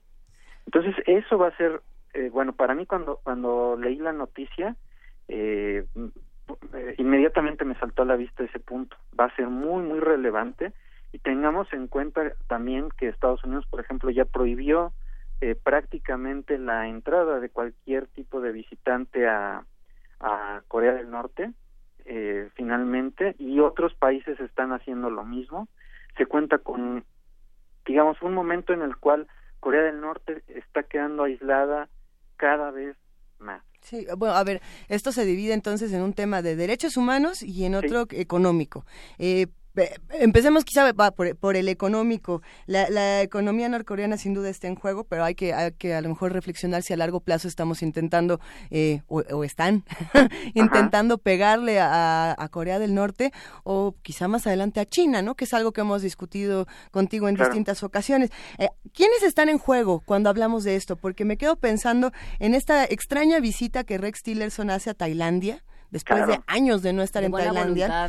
Eh, pensar en estos socios, en los socios comerciales que tiene que tiene Corea del Norte, ¿no? El primero, los primeros, por supuesto, son China, Corea del Sur y Rusia, Y después ahí está Tailandia, y, uno ¿por qué es relevante hablar de Tailandia como un punto tan eh, este punto de importación y exportación de Corea del Norte, ¿por qué de pronto aparece Rex Tillerson ahí? ¿Todo esto tiene que ver con el bloqueo o con qué? Pues en una parte tiene que ver con el bloqueo, pero también eh, en una noticia relacionada, eh, algunos líderes de, justamente en el caso eh, de Filipinas, por ejemplo, Duterte, y en el caso de Tailandia también, han, han mencionado que ellos pues eh, no están de acuerdo con la visión imperialista que está imponiéndole sanciones a Corea del Norte. Entonces, son aliados muy pequeños, pero aliados importantes con los que todavía cuenta eh, Corea del Norte. Respecto a los aliados más importantes, que digamos, vamos a dividirlos en, en cuatro, yo pensaría, porque además son los que han puesto las sanciones, y si nosotros vemos históricamente quiénes han impuesto sanciones a Corea del Norte, está obviamente el oficial, que es Naciones Unidas, pero está Estados Unidos, está Japón, está Corea del Sur, eh, y bueno, en cierta forma están China y Rusia que más que pero porque quieren o porque los obligan porque los obligan exactamente más bien. Por eso decía en cierta forma más bien han tenido que ceder ante esas presiones. Ahora los comunicados que han tenido eh, en China han sido por ejemplo eh, el ministro de eh, relaciones exteriores chino ha comentado que Estados Unidos está actuando con demasiada soberbia. Esas fueron sus palabras literales y que eh, corre el riesgo de acabar con el pueblo norcoreano con el afán de acabar con el líder norcoreano. Ese es un mensaje fortísimo porque al final de cuentas es como un, eh, un juego a doble banda porque le, eh, sí está atacando a Estados Unidos pero también está atacando a, o está criticando a Naciones Unidas al permitir eh, al permitir que finalmente eh, se vaya a dejar al pueblo norcoreano en, en, todavía más hambruna de la que tienen, en todavía una situación más precaria de la que tienen y que es contrario a los principios de Naciones Unidas. A mí me parece que ahí hay un como una crítica pues ni tan velada, pero ahí existe. Y por otro lado la parte de Rusia, la parte de Rusia donde ahorita eh, acaban de poner eh, a, muy a disgusto de Trump, pero ciertas sanciones al gobierno ruso y Rusia, que no se tocó para nada el corazón, ordenó eh, la salida de pues como 60 diplomáticos americanos de Rusia. Entonces, es muy probable que Rusia, a pesar de que en este momento dice que va a acatar eh, la resolución de la ONU, realmente no lo vaya a hacer. Y bueno, regresando a, a tu pregunta original, pues también esos pequeños aliados eh, que temen también por su seguridad, porque en una de ellas saben que en el momento en que se intervenga eh, la península coreana, es muy probable que también se intervengan gobiernos como el que ya está en la mira de Duterte, al ser un este pues considerado eh, un dictador loco con este ataques hacia justificando todo eh, bajo la política de no al narcotráfico y etcétera y muchos otros gobiernos ahí irregulares eh, que hemos estado hablando en estos años, ¿no? El caso de Singapur, el caso de Tailandia, eh, el, caso en cierta medida de Malasia, eh, pues todos ellos están a la vista porque saben de que en caso de que se intervenga la península coreana, ellos también van a terminar en ese fuego cruzado o al menos en una intervención. Pero aquí el, el uno de los de los tantos problemas es, es eh, el doble discurso, porque justamente ahorita que hablabas tú de, de Duterte, Fernando Villaseñor, eh, una de las declaraciones, una de las tantas declaraciones de Trump que han sido enormemente discutidas y que han dado para cantidades y cantidades de mesas de análisis y de programas y demás, ha sido eh, esta declaración de Duterte, igual en, en, el mismo, en los mismos términos de los que habla también de Putin, como y del mismo Kim Jong-un, como unos líderes fuertes, ¿no? Este, como, como personas a los que él admira con esta, esto de lo que hablábamos, eh, ya no me acuerdo con cuál de nuestros analistas, eh, como la envidia de la, de la autocracia. Claro, eh, definitivamente, y por eso comentaba eh, de las sanciones impuestas a Rusia, que con las que Trump estaba en muy desacuerdo, a pesar de que todo su país, el Congreso, este, los, los líderes eh, corporativos, eh, etcétera, dijeron definitivamente se tienen que poner esas sanciones e incluso, bueno, ya no es un tema que, que nos corresponde aquí, pero que incluso le ataron las manos para impedirle que más adelante pudiera quitar esas sanciones. Habla de, pues sí, como tú dices en esta mesa de análisis, de que al menos para Trump, pues no están actuando tan mal, o al menos esa, esa política dura, esa política eh, de no tomar rehenes, eh, él no la ve mal, pero digamos, como ahora es el presidente de los Estados Unidos, a veces se le olvida, eh, o con mucha frecuencia se le olvida, pues tiene que seguir la línea oficial que en este momento dice eh, una prueba más de un misil eh, balístico intercontinental, no podemos permitirla. Y esa es la, eh, el, el, eh, está la parte económica que es la que acabamos de hablar. ¿Se podrá lograr? Bueno, es a muy largo plazo y aquí, eh, bueno, no sé si a largo plazo, pero el problema es que no va a ocurrir nada que ponga suficiente presión, aun cuando fuera cierto de que eh, cumplirían Rusia y China, que son los principales eh, importadores, eh, no vamos a ver consecuencias sino en un año y medio.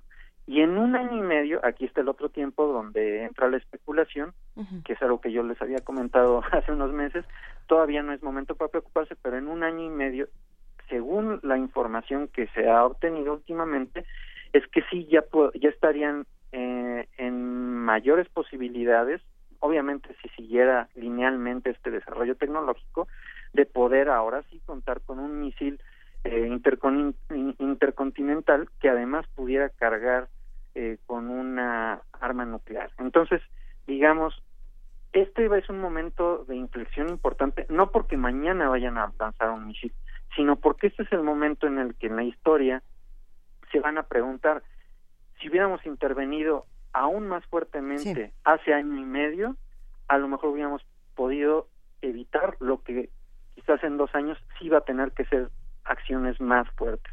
E, como claro, perdón, perdón. No, no, no, como que como hay sí este intervención quizás militar o intervención al menos de presionar ahora sí completamente a los otros dos países con sanciones hacia los otros dos países, ya no hacia Norcorea, de que no tengan ningún tipo de comercio con ellos e incluso quizás buscar la deportación de los trabajadores norcoreanos en cualquier parte del mundo. Es, en este momento suena muy exagerado, pero justamente este es el momento en donde no es el peligro, el, el misil que, que el día de mañana va a explotar en Japón o en este o en, o en, Sur Corea, sino este es el momento en donde se, se va a analizar en retrospectiva si realmente se, se presionó tanto como se debía de presionar. Yo creo que por eso es importante la noticia que estamos analizando ahora. Pero ahí entonces entra lo que habíamos platicado en ocasiones anteriores de Japón, de pensar si Japón se militariza o no, eh, pensando en, en, a ver, en año y medio puede pasar esto. ¿Qué es aliado Estados Unidos, en teoría? Pues, en teoría, ¿no? Tenemos dos lados, por un lado Estados Unidos, Corea del Sur y Japón, y por el otro China, Rusia y Corea del Norte. Esto nada más en términos económicos, ¿no? De lo que estamos discutiendo. Eh, la ONU pues, se supone que no tiene lado y se supone que hace cosas, pero bueno, pues vemos que pone sanciones sin considerar muchas otras eh, cuestiones que tendríamos que estar discutiendo. Pero ¿qué pasa entonces con la discusión de las Coreas? Teniendo a las Coreas una de un lado y otra de otro, y me refiero en términos económicos, eh, se hablaba de una serie de negociaciones que, que sí, que no, que bueno, pues, ¿qué va a pasar con ellas? Esas negociaciones ya se quedaron completamente congeladas. ¿Tiene Trump o no herramientas para negociar un conflicto como este o nada más eh, seguimos bloqueando? Porque ya eh, las cosas están escalando rápidamente. ciertamente. en el Congreso de ASEAN que tuvo lugar eh, me parece el fin de semana anterior, este, se reunieron eh, el ministro de Relaciones Exteriores de Corea del Norte y, la ministra de Corea del Sur, y justamente la ministra de Corea del Sur eh, le, le decía eh, a su homólogo de Corea del Norte que ellos siguen abiertos a, a tener conversaciones, a buscar la paz, a buscar cierta reintegración, cierto apoyo, y bueno, la noticia que tenemos de este lado, o sea, en, los diarios y en, las agencias de, este lado, digamos, no en Norcorea, dicen que eh, la respuesta fue de que es todas esas, todos esos intentos no eran intentos sinceros, eran intentos falsos y que no iba a haber posibilidad de negociación hasta que Estados Unidos, y esto es muy interesante porque ni siquiera le preguntaron, ni siquiera le respondió respecto de Corea del Sur, que es quien estaba teniendo la mano, sino le dijo, no va a haber mesa de negociación con ustedes surcoreanos hasta que Estados Unidos no cese en sus agresiones. Ahora aquí yo, para responder muy concretamente a la pregunta que me acabas de hacer, ¿tiene herramientas de Estados Unidos? Ah, es, es, complicado. Si, si, si el negociador fuera Trump mismo, eh, pues es momento de ponernos a llorar. Afortunadamente, eh, bueno, Rex Tillerson tiene una mano un poquito menos eh, torpe, pero también al mismo tiempo le falta un poco de decisión en estas en estas negociaciones. Bueno, tiene mano menos torpe, pero se va a intimidar a, Bangkok, ¿no? Eso, eso es lo que nos deja al mismo tiempo están voces como la del Instagram diciendo vámonos a la guerra. Exactamente, o sea, es decir, en casa, en Estados Unidos me refiero, hay varias opiniones. ¿Qué es lo que yo creo que podría, eh, sin ser yo el que voy a traer la, la paz a la, a, la, a la península, obviamente, pero yo creo que se requiere, como se hizo en ocasiones anteriores, como se hizo en el 95, este, cuando está el papá de este Kim Jong-un eh, al mando, conseguir un negociador que sea, eh, pues si no neutral, cuando menos que, que, que lleve la confianza del gobierno de Norcorea o al menos de los intereses de esa parte de, Asia, ¿no? Que represente esa parte.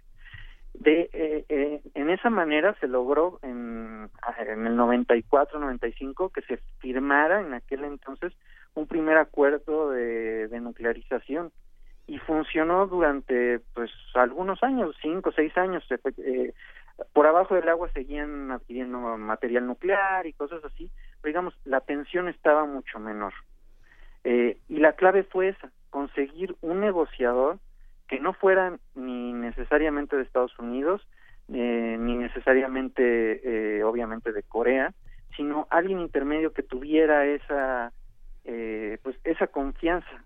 Ahora, si, si de bote pronto me preguntabas tú, bueno, ¿quién sería esa persona? En, en ocasiones anteriores, habían, eh, China había sido eh, alguien que podía mediar.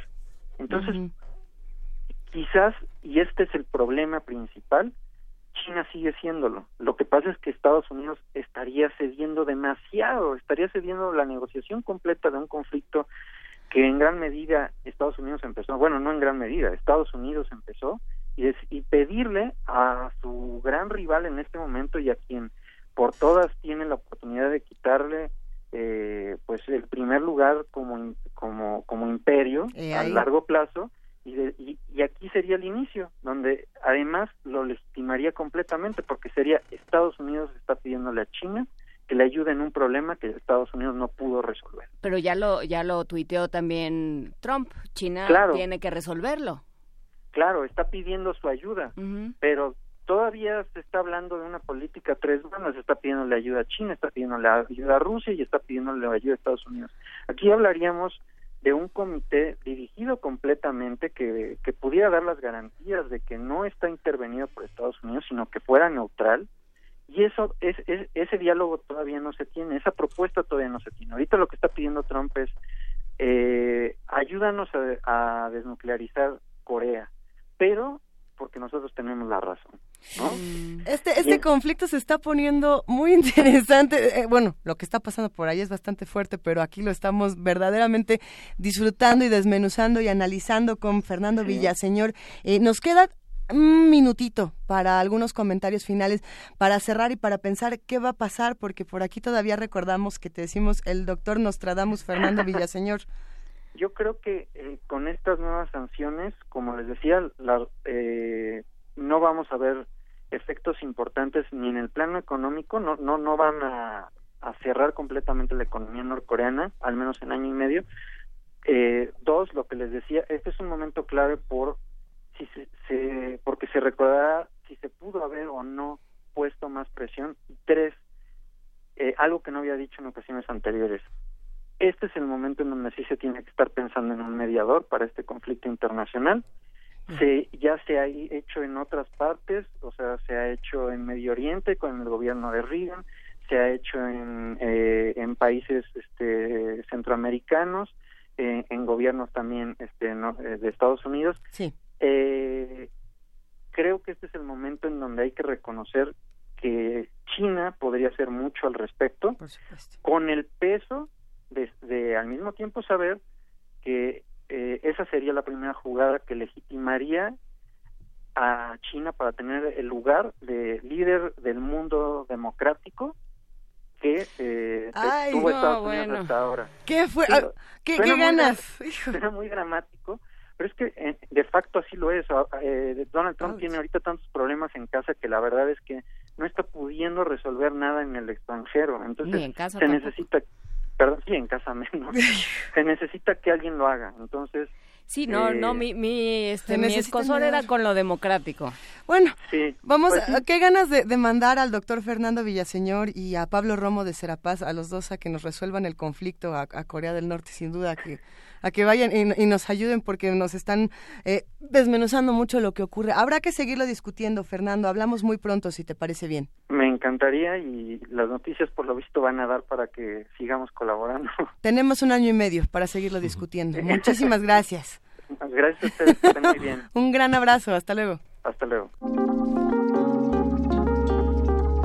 Primer movimiento. Hacemos comunidad.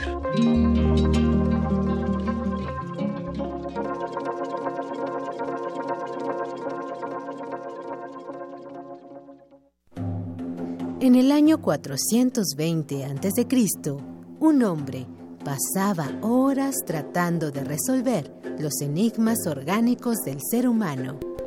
Hoy, gracias a él, lo último sobre investigación y salud llegará a tus oídos. Hipócrates 2.0. Investigación y vanguardia en salud. Escucha esta serie coproducida por el Programa Universitario de Investigación en Salud y Radio UNAM todos los martes a las 18 horas por el 96.1 de FM. Radio UNAM, Experiencia Sonora.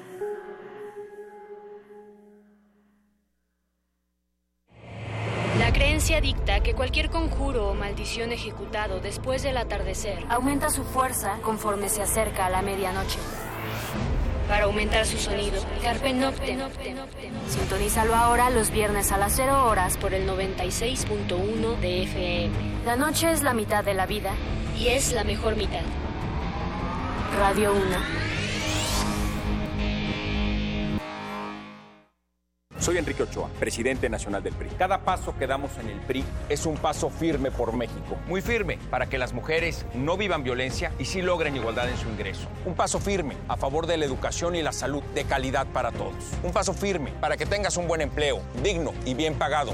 Un paso firme a favor de fuentes de energía más limpias y accesibles para todos. México tiene que avanzar con firmeza. Contigo, en el PRI, a paso firme por México.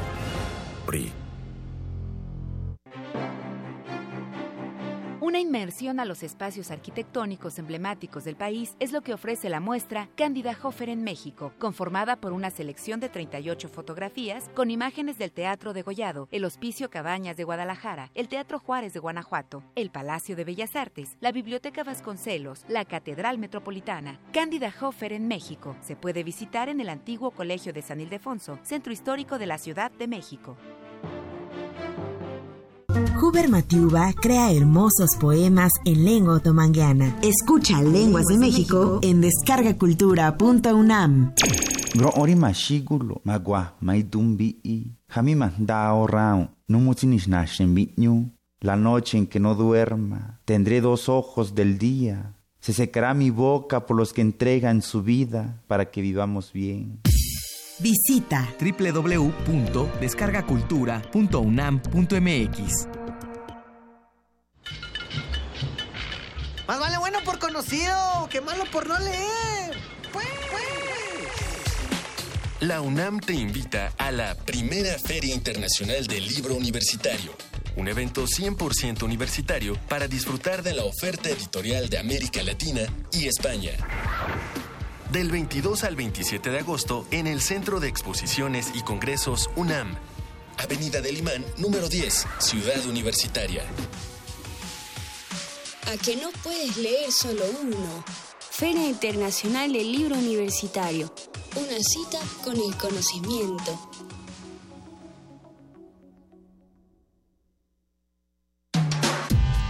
Primer movimiento. Podcast y transmisión en directo en www.radiounam.unam.mx.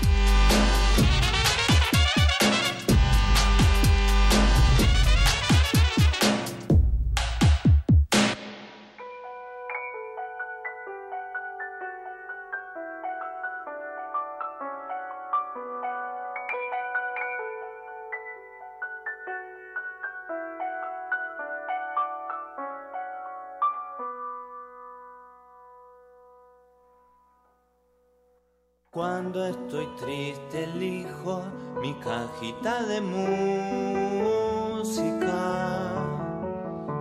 No lo hago para nadie, solo porque me gusta. Hay quien escribe cartas, quien sale a ver la luna. Para olvidar de música. Amarga es la madera del palo santo, pero es como el amor que no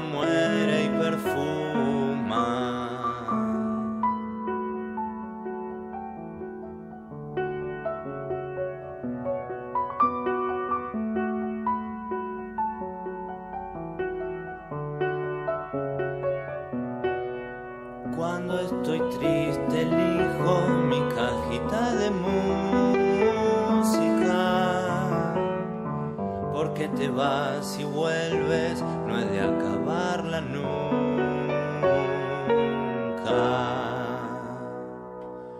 Te espero, mi tristeza huele a ti y es menuda.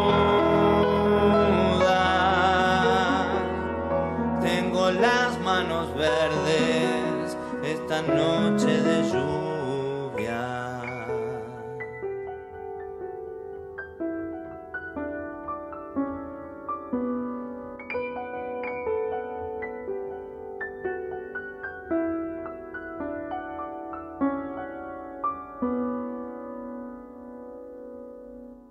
Cuando estoy triste elijo mi cajita de música. No lo hago para nadie, solo porque me gusta.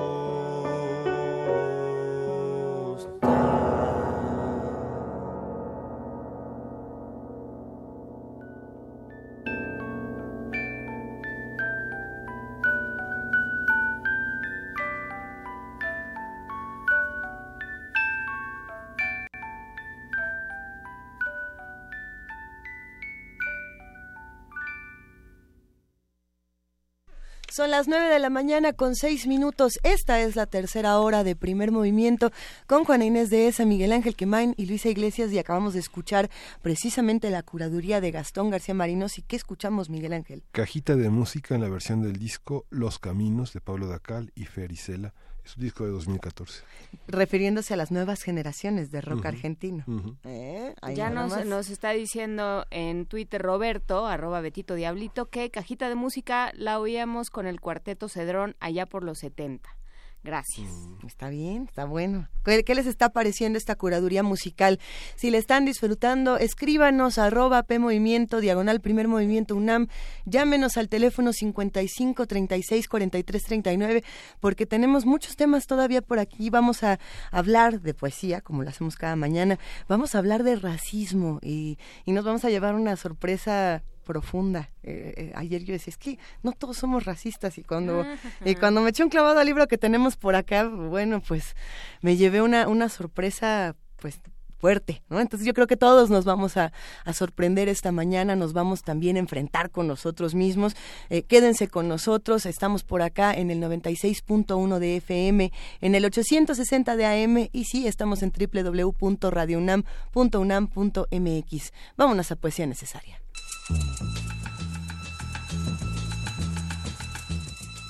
Es hora de poesía necesaria.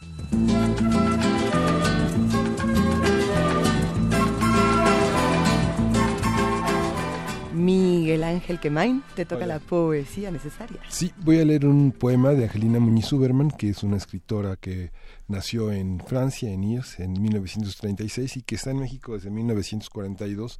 Es una autora de la que ya hemos leído algunos libros, eh, algunos poemas y hemos citado algunos de sus libros importantes como El Mercader de Tudela, El siglo del desencanto, El sefaradí romántico y ahora acaba de publicar un libro que se llama Los Esperandos, un cuento, Piratas Judeo-Portugueses.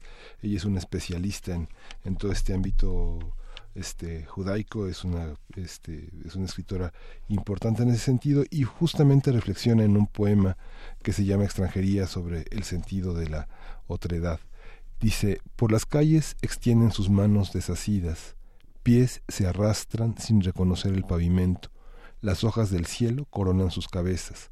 Bandas de ángeles sin paraíso apretujados contra el tibio muro sin techo como príncipes del alba en la esquina de todos los vientos y en el centro de todos los huracanes. Rayo maldito en vano incendia los aleros, ateridos han sido llamados, sin oriente ni cristal ni aguja imantada, dan calor a sus cuerpos con otros cuerpos, reflejan en las pupilas su estrella perdida, pocos hablan, poco comen, poco saben, ceñida cuerda que ni a medida llega. Paños que no cubren carnes de la desdicha, huecos grandes, huecos entre los aluminios para que las palomas del hambre pasen, elevan sus rezos sin ton ni son que un distraído Dios ha confundido, abandonados, son los abandonados, granos de arroz ruedan en las escudillas como pequeños tambores sin hálito guerrero, venta de sus almas en el frío de las esquinas, pocas palabras sin orden pronunciadas sobre las espaldas, cargan el invisible azor de sus tierras a medio espejismo y a duna entera. La tarjeta de identidad lo dice sin ambajes. El suyo es un perverso acto de extranjería. Al anochecer recogen sus pertenencias. Poco a poco se internan en las brumas hacia grandes espacios de sueños de opio. Primer movimiento.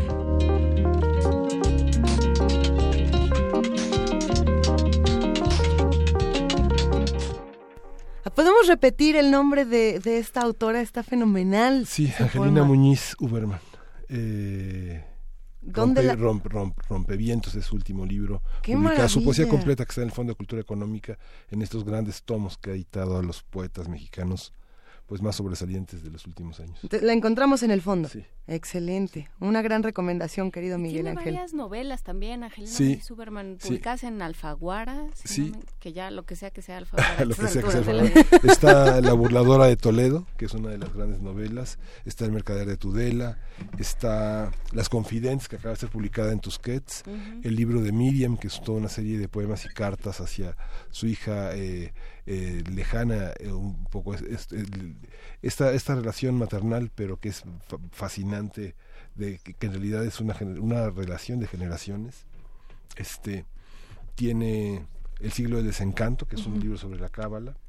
Ah. Es una profesora emérita de nuestra casa de estudios. Qué maravilla. Pues gracias por esta recomendación, querido Miguel Ángel. Quédense con nosotros, viene la mesa del día. Primer movimiento.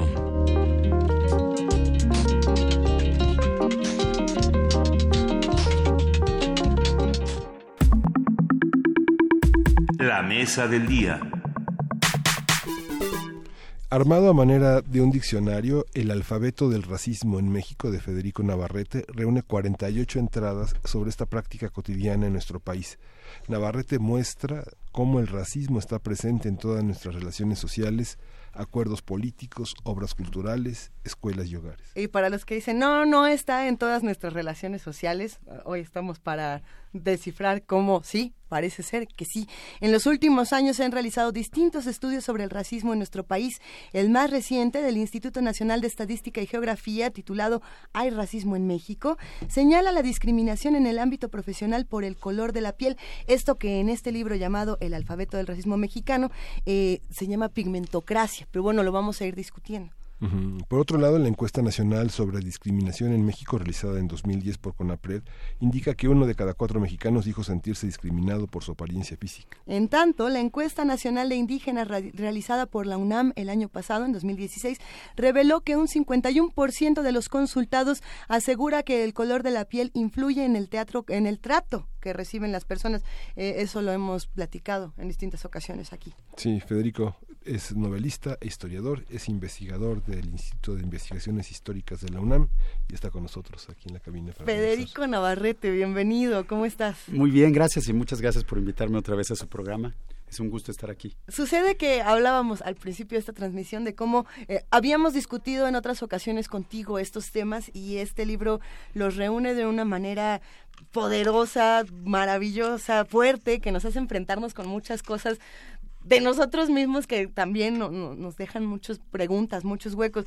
Eh, por ahí hay numerosas palabras que podríamos decir, ¿no? Blanquito, indio, naco, gringo, prieto, muchas están en, este libro. Negros invisibles en nuestro país, ¿no? Bueno, esa es otra forma de, racismo. Y hay otras palabras por ahí que, llaman mucho la atención y creo que es necesario hablar de, de cada una de estas palabras. Pigmentocracia, que ya la decíamos, privilegio, clasismo. eh, ¿Cómo, ¿Cómo estamos viendo el racismo en nuestro país desde todas estas palabras? Bueno, creo que justamente la, la idea del alfabeto es presentar un mosaico o un modelo para armar. Me inspiré un poco en, no lo llamé diccionario porque me pareció que la palabra diccionario iba a, tendría que ser más sistemático. Te Y iba en a cambio, iba como, el plan del diccionario me iba a obligar a ser más Ujú. exhaustivo y a tener mucho más términos. En cambio, alfabeto es simplemente una, un abecedario de términos que yo elegí y que me parecen pertinentes en el México contemporáneo. ¿no? Este, este libro fue presentado originalmente como una serie de publicaciones en el portal web de Horizontal MX en este el año pasado, eh, que apareció a lo largo de seis meses, y también muchas de las entradas surgieron de las reacciones del propio público, de mis propios lectores, a, la, al, al, a, las, a las entradas que iba presentando. ¿Qué reacciones? de los acontecimientos. La mayor parte de las reacciones fueron de pues, algunas de sorpresa de, ah, no lo había pensado así, otros me sugerían otros temas, me decían, por ejemplo, eh, la diferencia entre discriminación y racismo, que le explicara un poco más, me decían, no, eso que tú dices es racismo, es clasismo, no es racismo, entonces por eso tengo una entrada sobre clasismo en que básicamente demuestro que ese argumento me parece falaz, que, que decir que tratar de distinguir clasismo y racismo es muy difícil porque en la práctica siempre han estado vinculados históricamente. Y por otro lado tiene algo de a mi juicio de justificatorio de una falsa justificación porque pareciera que todos estamos de acuerdo en que el racismo es malo pero pareciera que el clasismo es aceptable. Y pues finalmente el clasismo es otra forma de discriminación que también debemos eh, pues eh, evitar no debemos eh, no, no practicar de una manera eh, así descarada, ¿no? Entonces, el, así fueron surgiendo estas entradas y la idea es darle al lector la posibilidad de que lo lea en el orden que él quiera. Las entradas son todas cortas, tienen un tono satírico porque un poco la en, mi libro del año pasado México racista era un era un ensayo político en que trataba de demostrar un poco la existencia del racismo y la historia del racismo en México eh, a manera de un ensayo. Esto es más bien un ejercicio literario, lúdico, mucho más por el lado de la sátira, por el lado de la crítica y de la autocrítica, ¿no? Es un poco como tratar de descubrir ese tipo de, de describir ese tipo de, de, costumbres un poco vergonzosas y un poco vergonzantes que tenemos, ¿no? Y cómo esas costumbres que pueden parecer relativamente inocuas y relativamente aisladas, en realidad si las juntamos con todas las otras formas de discriminación que hay en la sociedad, construyen un, un sistema que es brutalmente desigual y brutalmente discriminatorio, que es nuestra realidad social contemporánea. A mí, Parece que... es que, bueno, es que sí, a mí, a mí me gusta y creo que es una buena entrada para ese racismo que no vemos. Eh, la entrada a Federico, que empieza diciendo, a mi mamá le dijeron cuando yo nací, qué bueno que no salió tan morenito. Y esas son las formas en las que se instala y se normaliza y y se convierte en dulce charla de sobremesa el racismo en México. No, no, no somos racistas. No más que... Si hasta amigos negros tenemos, esa es una de las que Es un poco morenito pero buena gente. O es morena pero bonita. Fíjate que dentro de su tipo no es feo, decía mi abuela. Dentro de su tipo claramente no es Maximiliano de Habsburgo. Entonces, todo, todo eso ya está normalizado, no lo vemos porque está normalizado y pensamos que, bueno, así es, ay, ya, dejen de dar lata, ¿no? No somos racistas, ¿no? Nos caen bien los inditos y todo.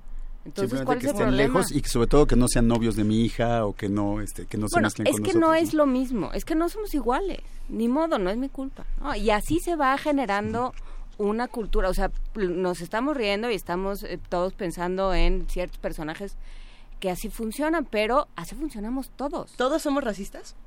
Pues yo creo que, todos hemos tenido momentos racistas porque todos fuimos educados en una sociedad racista y, eso va creando los estudios de psicología social que se han hecho, sobre todo en Estados Unidos, pero yo creo que en México darían resultados similares, demuestran que, que si los, los niños viven en una sociedad en que a la gente se le distingue continuamente por su origen, entre comillas, racial, es decir, por su aspecto físico, por su cultura y por su supuesto origen continental, si se les distingue, si desde niño te enseñan a hacer esas distinciones, esas distinciones se vuelven automáticas. Las haces de una manera casi inconsciente entonces, vienes por la calle y viene una gente, un joven negro, y te cambias de banqueta sin pensarlo. Y ya luego puedes pensar, ay, chin, ¿por qué hice eso? O sea, ¿por qué desconfié automáticamente de este señor?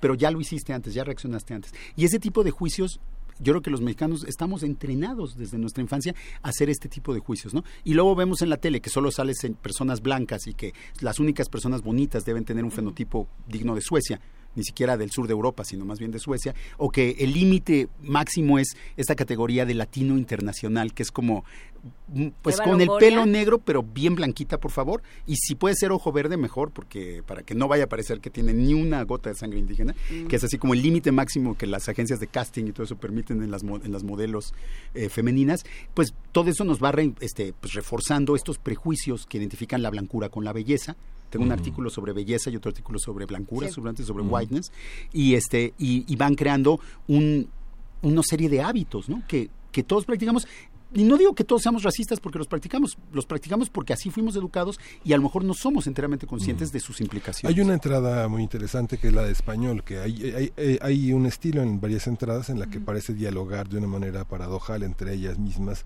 diciéndose y desdiciéndose. Español es una de ellas. ¿Podrías hablar un poco de ella? Porque español contiene exilio español también, que es una especie como de racismo inverso del que vale la pena ocuparnos. Son, son dos entradas, eh, están una después de la otra por, por el alfabeto, por razones alfa- estrictamente alfabéticas. Eh, la de español es un argumento de que, y, y este es un, curiosamente, o sea, este libro lo hice yo como un gran homenaje a mi mamá, que porque de alguna manera esa conciencia del, del racismo en México y de este carácter íntimo y familiar del racismo en México, pues ella creció con ella y me educó con ella, ¿no? Yo, yo, ella me contaba las historias de su infancia y luego yo los, los episodios que tuve de discriminación a lo largo de mi infancia, que tampoco fueron tan graves, pero que sí estuvieron ahí, pues me, eh, me hicieron muy sensible a esto, ¿no? Entonces, de alguna manera, siempre que hablo de este tema, estoy pensando un poco en el referente de mi madre y de, de- de su, de su historia particular, ¿no?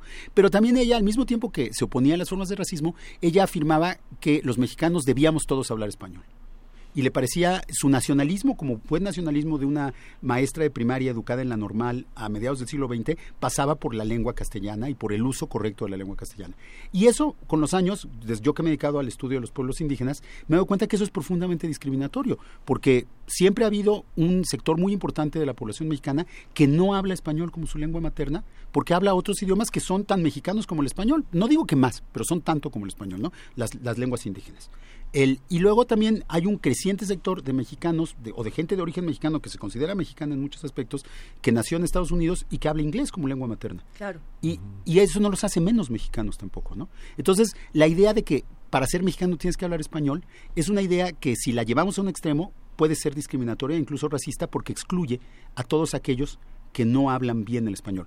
Inmigrantes, indígenas, eh, mexicanos que viven en Estados Unidos o que nacieron en Estados Unidos. Entonces, eh, me parece que es, es otro ejemplo de cómo en una sociedad en que, en que hacemos todo el tiempo distinciones de clase, raza, discriminatorias, el es, es fácil que cualquier distinción que hagamos se convierta también en una forma de exclusión o de racismo, aunque desde luego las, yo estoy seguro que, que los, los miembros de la Academia de la Lengua Española aquí en México, su corresponsal de la de Madrid, que desde luego siempre se subordinan ante, ante la monarquía española, bueno, estos este, fieles vasallos del rey español, cuando dicen que México debe, que hay que declarar la lengua, el, el español lengua oficial en México, ellos piensan que no son racistas, pero el hecho es que la declaratoria marcaría una clara exclusión de más de 15 o 20 millones de mexicanos que no hablan el español como lengua materna y que son tan mexicanos como los que lo hablan. ¿no? La bonita discriminación a partir del lenguaje. El otro día teníamos esa discusión con un montón de latinoamericanos porque hay este presupuesto de el colombiano es el mejor español. ¿Por? ¿El mejor español con respecto a qué? ¿Según quién? ¿El Bueno. mejor español para qué? ¿El, el mejor español qué? ¿No? O sea, y siempre ahí está... A ver, yo creo que hay una parte, una cosa importante de los, de los, eh, de los prejuicios, que es no sirven para entender el mundo. Y entonces uno va adquiriendo estas nociones y las va absorbiendo casi por osmosis y no las cuestiona, porque sirven para tener una rápida aproximación del mundo. O sea, si a ti te dicen tal barrio es peligroso, en el momento en el que te metes por tal barrio, este, te, te, te pones alerta. Aunque ayer haya salido una, un- una estadística de que en realidad el que es peligroso es en el que tú vives, pero como es el que tú vives, pues decides que no es peligroso y tal. O sea, hay una serie de cosas para las cuales sí los prejuicios tienen una función original, fundamental, como para explicarnos el mundo rápidamente. ¿En qué momento esos prejuicios se tienen que cuestionar? Pues yo creo que en el momento en que se, se ejercen de una manera crítica. Hablando de los barrios peligrosos, yo ahora el otro día veía que hay estas nuevas campañas de, eh, de que si ves a un tipo sospechoso en tu calle, denúncialo. ¿Qué es bueno, eso? en una sociedad como la mexicana, los tipos sospechosos van a ser invariablemente más morenos que los tipos no sospechosos. Y los tipos sospechosos van a hablar un español diferente que los que se habla en la zona donde se habla. Y entonces, eh, el problema es cuando estas reacciones que tenemos, estas prejuicios con los que hemos sido educados, que son de alguna manera automáticos, y aparte, en términos de nuestro sistema cognitivo, sí funcionan de una manera, no pasan por la parte frontal de nuestro cerebro, es decir, no pasan por la parte racional de nuestro cerebro, sino funcionan de una manera mucho más rápida, pasando de la parte límbica a la parte de la, de la acción, o sea, nos cambiamos de calle porque tenemos miedo de una manera sin pensarlo, y ya luego pensamos, bueno, ¿por qué reaccioné de esa manera? Bueno, pero el problema, el chiste es que siempre podemos pensar después, ¿por qué hice eso? Y que antes de llamar a la policía para denunciar al sospechoso, podemos detenernos a pensar, ¿es de veras sospechoso o simplemente se ve diferente y, y lo Estoy le estoy poniendo la etiqueta de sospechoso porque, porque se ve diferente? O este de veras, esta persona que habla un español con un acento diferente, ¿lo está hablando mal? O simplemente hay que entender que el español es su segunda lengua y que a lo mejor pues tiene más mérito que yo que soy monolingüe de español porque aprendió mije y luego español o porque aprendió náhuatl y luego español. Y hay que entender que para él el español es una lengua extranjera y que o bueno no extranjera pero una lengua que aprendió cuando no era niño no es una lengua Una materna y que por eso lo habla diferente y que eso lejos de empobrecer el español lo enriquece. O sea, finalmente si el español va a ser la lengua de los mexicanos, va a ser porque no es monopolio de un solo grupo, sino porque todos los mexicanos podemos utilizarla para comunicarlos, además de que hablemos náhuatl, otomí, paipai, inglés o el Eh, idioma eh, que En tu queramos. ¿no? experiencia, ¿cómo se da el, el- el racismo entre grupos indígenas, que es, es un tema que tú has estudiado y que es, es, es Entre los interesante? mismos grupos Entre los indígenas. mismos in- grupos indígenas. Hay unas palabras en el náhuatl que definen las otomís de una manera y muchos adjetivos para nombrarlos, igual a los zapotecos entre los mixtecos, en Hay- los que no hay una, hay una parte difícil entre los Lo- los grupos indígenas, como, como quizá la mayoría de las colectividades humanas, son etnocéntricos. Es decir, casi todos los grupos sociales humanos consideran que ellos son de alguna manera, se distinguen de los demás grupos y se consideran de alguna manera mejores o al menos diferentes y particulares en relación a los demás grupos. Entonces, y aparte ha habido, hay una larga historia de rivalidad entre diferentes grupos indígenas por tierra, por recursos, por agua, por razones políticas, por razones religiosas. Y esto pues se manifiesta en una serie de prejuicios que hay de un grupo indígena contra otro. Ahora bien, el, esto es un debate que, que tenemos eh, las personas que estudiamos el tema del racismo. Por ejemplo, eh, siempre me gusta siempre me gusta mencionar al colectivo Integra, de la, que es una red de investigadores eh, basada en la UNAM, pero que incluye investigadores de muchas otras universidades de México y en que hablamos, eh, que, que se dedican justamente a la- a la- al estudio del racismo y la xenofobia. Y hemos tenido varias discusiones en seminarios en este, en este grupo y, y cada vez me convenzo más que esas formas de discriminación son formas de discriminación que parten de un prejuicio, pero no necesariamente caben dentro de la categoría de racismo. El racismo es más bien un fenómeno histórico que tiene que ver con la imposición del dominio colonial de los países europeos hacia los otros pueblos del mundo y que tiene que ver también un poco el es como lo que pasa también si quieren hablamos después de eso la discriminación que hay contra las personas más blancas en México que sí la hay. Podemos hablar del tema del exilio español y todo esto. El pero el este tema eh, entonces esto esas formas de discriminación etnocéntrica por ejemplo de otros pueblos indígenas yo no las llamaría propiamente racismos. Uno porque no se basa en una ideología que hable de razas humanas como sí se basa el racismo. El racismo finalmente se sustenta en una invención del siglo XIX que es la idea de que la humanidad está dividida en diversas razas humanas que son diferentes en términos biológicos, que aunque es una cosa que ya la mayor parte de los estudiosos rechazan, aunque un número creciente está volviendo eso por el lado de la genética, el, este, es una idea muy particular del siglo XIX y del siglo XX que fundamentó el racismo moderno y además el racismo está vinculado a estructuras de poder. Sí, superioridad étnica. Es- superioridad étnica, y no solo superioridad étnica, sino también poder. O sea, finalmente, el grupo que practica el racismo generalmente es un grupo que domina a otros grupos. A nombre del racismo se esclavizó a los africanos. A nombre del racismo se ha mantenido a los africanos segregados, sin derechos, y se les persigue y se les mata de una manera muy particular en Estados Unidos, que no es lo mismo que como se trata a los ciudadanos blancos o a los ciudadanos de otro origen. Eso es racismo. Que los negros de Estados Unidos también discriminan a los blancos, sí es cierto. Pero eso pero los negros no tienen el poder. No hay una estructura de Estado que le dé el poder a los negros y que, los y que, y que les permita oprimir a los blancos. Entonces, esa forma de discriminación no es comparable. O sea, porque, porque no hay una estructura social opresiva que lo que permita. Que, Pero, lo- que- a ver, que lo eso, es- ahí es donde entra la leyenda del mestizaje. Es que me, me Espe- encanta. ese espérame, tema. antes de que lo eches a andar hacia el mestizaje, yo eh, nada más apuntaría, ahorita vamos al mestizaje para que este, vete preparando, Federico Navarrete, pero el proteccionismo como otra forma de racismo. Porque ahorita pasó algo muy interesante. Habló Miguel Ángel de racismo y entre y discriminación entre grupos indígenas y Luisa se sorprendió porque parte de este discurso eh, racista y proteccionista pasa por todos eh, todos los pueblos indígenas son buenos o todos los negros son buenos porque son siempre son los este los oprimidos ¿También es una forma de racismo?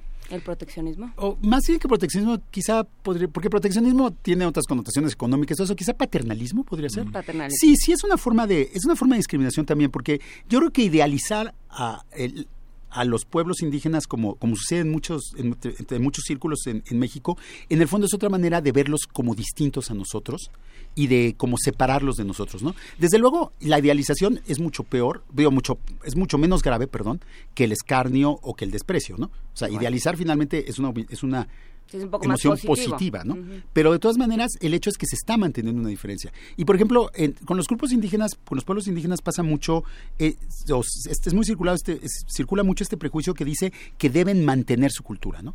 Entonces lo celebramos cuando se visten con su ropa típica, pero cuando los vemos vestidos con ropa como la que nosotros utilizamos, nos parece triste porque están perdiendo sus tradiciones.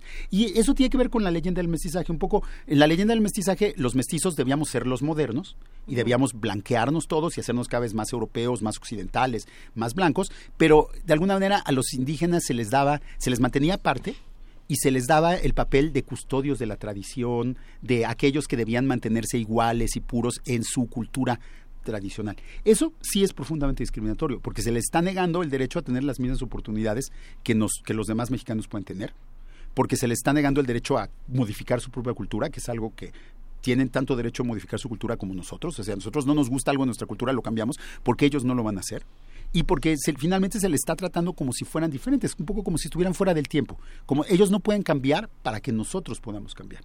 Y eso es una eh, todo el folclorismo que hay alrededor del indigenismo, ¿no? El indigenismo tiene esta vertiente folclórica muy fuerte, el Museo de Antropología, todo esto, es la idea de vendernos estos indios eternos que no cambian y Uh -huh. y de alguna manera se les está negando la posibilidad de participar como mexicanos en la sociedad moderna mexicana. Si quieren participar como mexicanos en la sociedad moderna mexicana, entonces que se hagan mestizos, que hablen castellano y que se, se vuelvan como nosotros. Lo que no permitimos es que siguiendo siendo indígenas, siguiendo hablando huichol o hablando otomí o hablando mixteco, puedan participar en nuestra sociedad. Creo que el gran, eh, el gran despertar que significó el zapatismo en los años 90 claro. fue precisamente demostrarnos que esa, que esa idea era equivocada, que los, que los pueblos indígenas podían seguir siendo indígenas y a la vez exigir derechos políticos, podían seguir siendo indígenas y a la vez definirse como mexicanos y definirse como partícipes de la historia mexicana y querer tener un proyecto nacional nacional, no, no solo para los pueblos indígenas, sino finalmente el proyecto zapatista era un proyecto de democratización de la sociedad mexicana en su conjunto, ¿no? Y, y realmente fue uno de los grandes impulsores de la, del cambio democrático en este país, ¿no? Ahora sí, Luisa, date vuelo. No, bueno, eh, ya justamente se tocó el tema precisamente esto de la leyenda del mestizaje. Me quedé también con esta con esta otra idea que tenías Federico de de los blancos que son discriminados en nuestro país. Es que también eh, hay como hay, hay, discriminación para todos los lados, ¿no? Y eso, eso es muy interesante. Sí, pero tengo, tienes un grupo hegemónico. Es lo del poder. Es Exactamente. lo del poder. Tengo, ¿no? tengo una entrada que se llama justamente racismo al revés y lo pongo entre al revés. y lo, pero lo pongo entre signos de interrogación porque un poco mi conclusión es que eh, la entrada es bastante irónica, pero llego a la conclusión de que finalmente sí. Eh, me acuerdo que eh, hace unos meses Christopher o el año pasado Christopher Domínguez Mike, Michael se quejaba sí. en una columna de, de de la discriminación que sufren los mexicanos con apellido extranjero, como es su caso. Y sí, en efecto, yo también conozco mexicanos pelirrojos a los que les pegan en la pecera, a los que les, en la borrachera les preguntan, tú no eres mexicano, tú eres mexicano, y tienen que demostrar que son mexicanos de una manera eso. Pero bueno, a mi amigo pelirrojo que le han hecho todo eso, nunca lo han deportado del país, como si se han deportado a ciudadanos mexicanos de origen africano porque parecen hondureños, ¿no? O sea, no es lo mismo. Y, y también, ah, digamos que las personas blancas con apellido extranjero y en este país gozan de tantos privilegios y que esas prejuicios, esas discriminaciones en su contra, que no la justifico y que no me parece este, no la apruebo para nada, no contrarresta los privilegios de los que gozan. Finalmente, ellos están del lado su, superior de la sociedad, digamos, ocupan las posiciones más elevadas y eso los van a seguir ocupando aunque en la pecera los traten mal o aunque les digan cosas feas por tener un apellido extranjero. En cambio, una persona indígena que a la que se le niega el acceso a las clínicas, a las que se le niega el acceso a los centros comerciales, a la que se le a la que no se le da empleo, esa forma de discriminación obviamente sí va a lesionar mucho más su condición socioeconómica que la que sufren uh, este los las personas de piel más blanca que a veces sí son objeto de agresión por su color de piel, ¿no? Entonces, es no es si es una discriminación y como tal no me parece aceptable, pero no es comparable al racismo generalizado que hay en México contra las personas de origen indígena o de piel más oscura.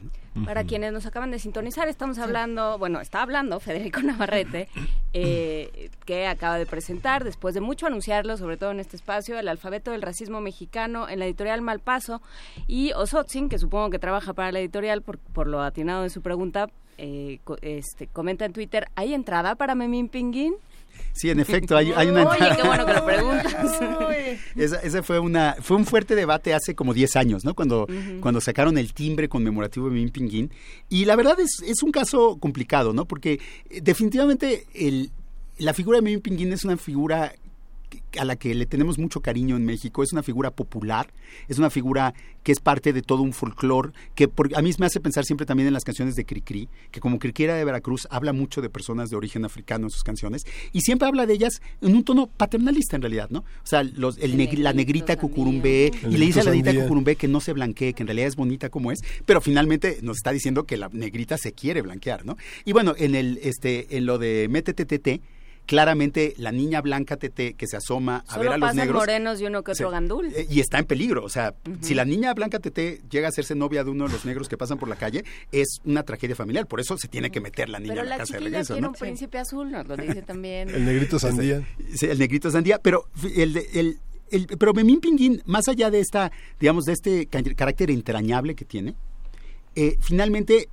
es una figura claramente estereotípica que caricaturiza uno el aspecto físico de, de los de las personas de origen Sí. africano, o sea, es el negrito bembón como de Claro, las y es idéntico colorada. al tipo de imágenes racistas que se producían en Estados Unidos en la primera mitad del siglo XX, que ahora en Estados Unidos ya no pueden circular porque se consideran abiertamente ofensivas y eso es lo que le pasó al timbre. El timbre llegó a Estados Unidos en cartas, lo vieron personas de origen africano y les pareció les trajo muy malos recuerdos de cuando ellos eran niños y había en las calles de Estados Unidos figuras abiertamente racistas y ofensivos, retratos abiertamente racistas y ofensivos de los negros. Memín Pinguín les pareció idéntico. Y lo es, aunque su contexto cultural sea diferente, el hecho es que visualmente utiliza ese lenguaje, que es el lenguaje propio de la caricatura racista, que también se utilizó, por ejemplo, en las caricaturas contra los judíos, Sí. en, eh, que, se hicieron en la Alemania nazi y en una serie de, de- de pasquines y de publicaciones que, que no son muy... y están los dibujos de este genio que fue Miguel Covarrubias. Digo, eh, también Covarrubias los vio así, digo, a pesar de que es una cuestión genial. En esa época era mucho más aceptable ese tipo de, de dibujo. Ahora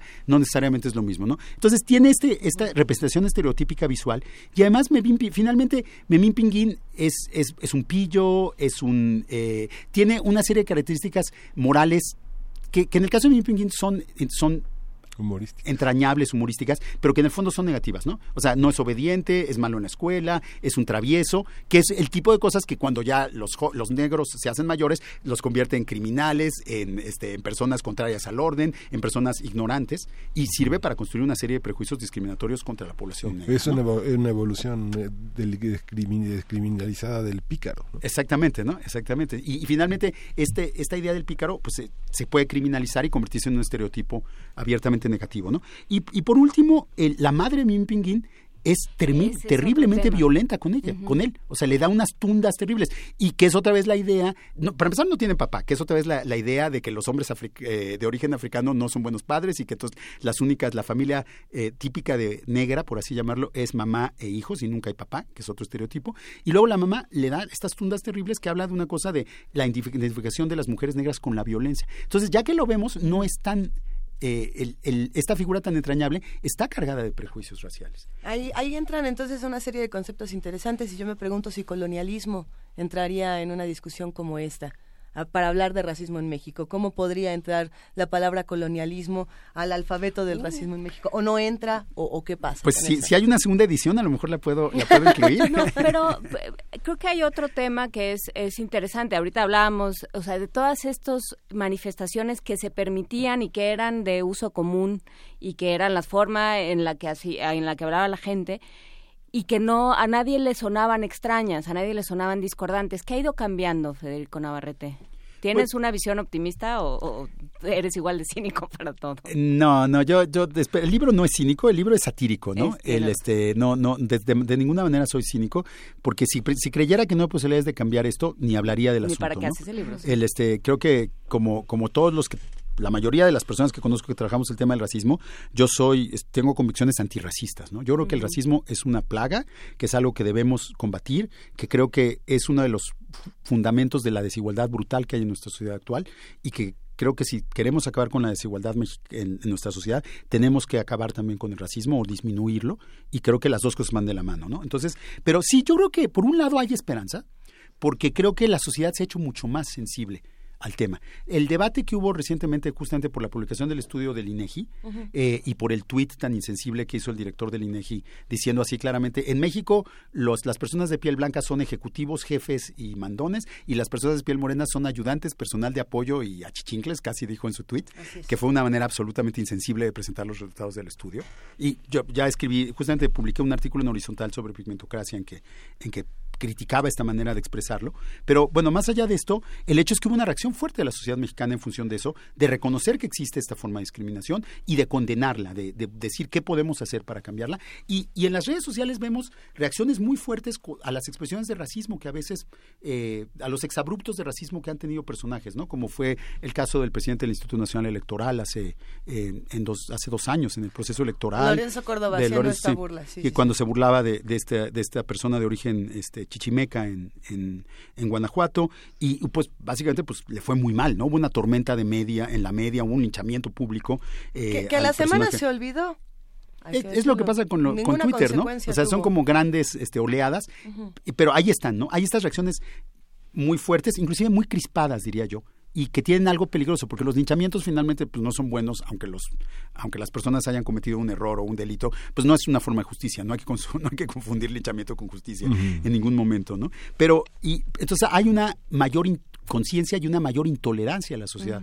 hacia el racismo. Pero por otro lado, yo lo que veo también es que en los últimos 20 años la sociedad mexicana se ha hecho más racista, no menos racista, y eso lo atribuyo fundamentalmente a los medios de comunicación. O sea, desde, yo creo que desde, desde que yo me acuerdo, pero cada vez es más descarado el racismo que se practica en la televisión y el racismo que se practica en la publicidad mexicana. Y como finalmente lo que ha sucedido en los últimos 20 años es que cada vez más la cultura pública es la cultura que nos dan los medios de comunicación, porque finalmente el Estado ha perdido buena parte de su capacidad de generar un discurso cultural propio, ¿no? Antes, en el siglo XX, pues estaban los muralistas, estaba toda esta, la ideología del mestizaje, toda esta serie de representaciones de lo que era ser mexicano. Bueno, es que había una idea de nación. Exactamente. Había un proyecto. Y ahora, ahora ya no hay eso, ¿no? Y entonces lo que nos queda es la publicidad, los medios de comunicación, y los medios de comunicación nos dicen los únicos mexicanos que existen son aquellos que tengan el pantone más blanco, ¿no? Aquellos que tengan ojos claros, aquellos que parezcan Ahora, y, los demás Sí, es general en toda la televisión, digamos, hay una televisión pública, digamos, desde el Politécnico hasta la UNAM, hasta la Secretaría de Cultura.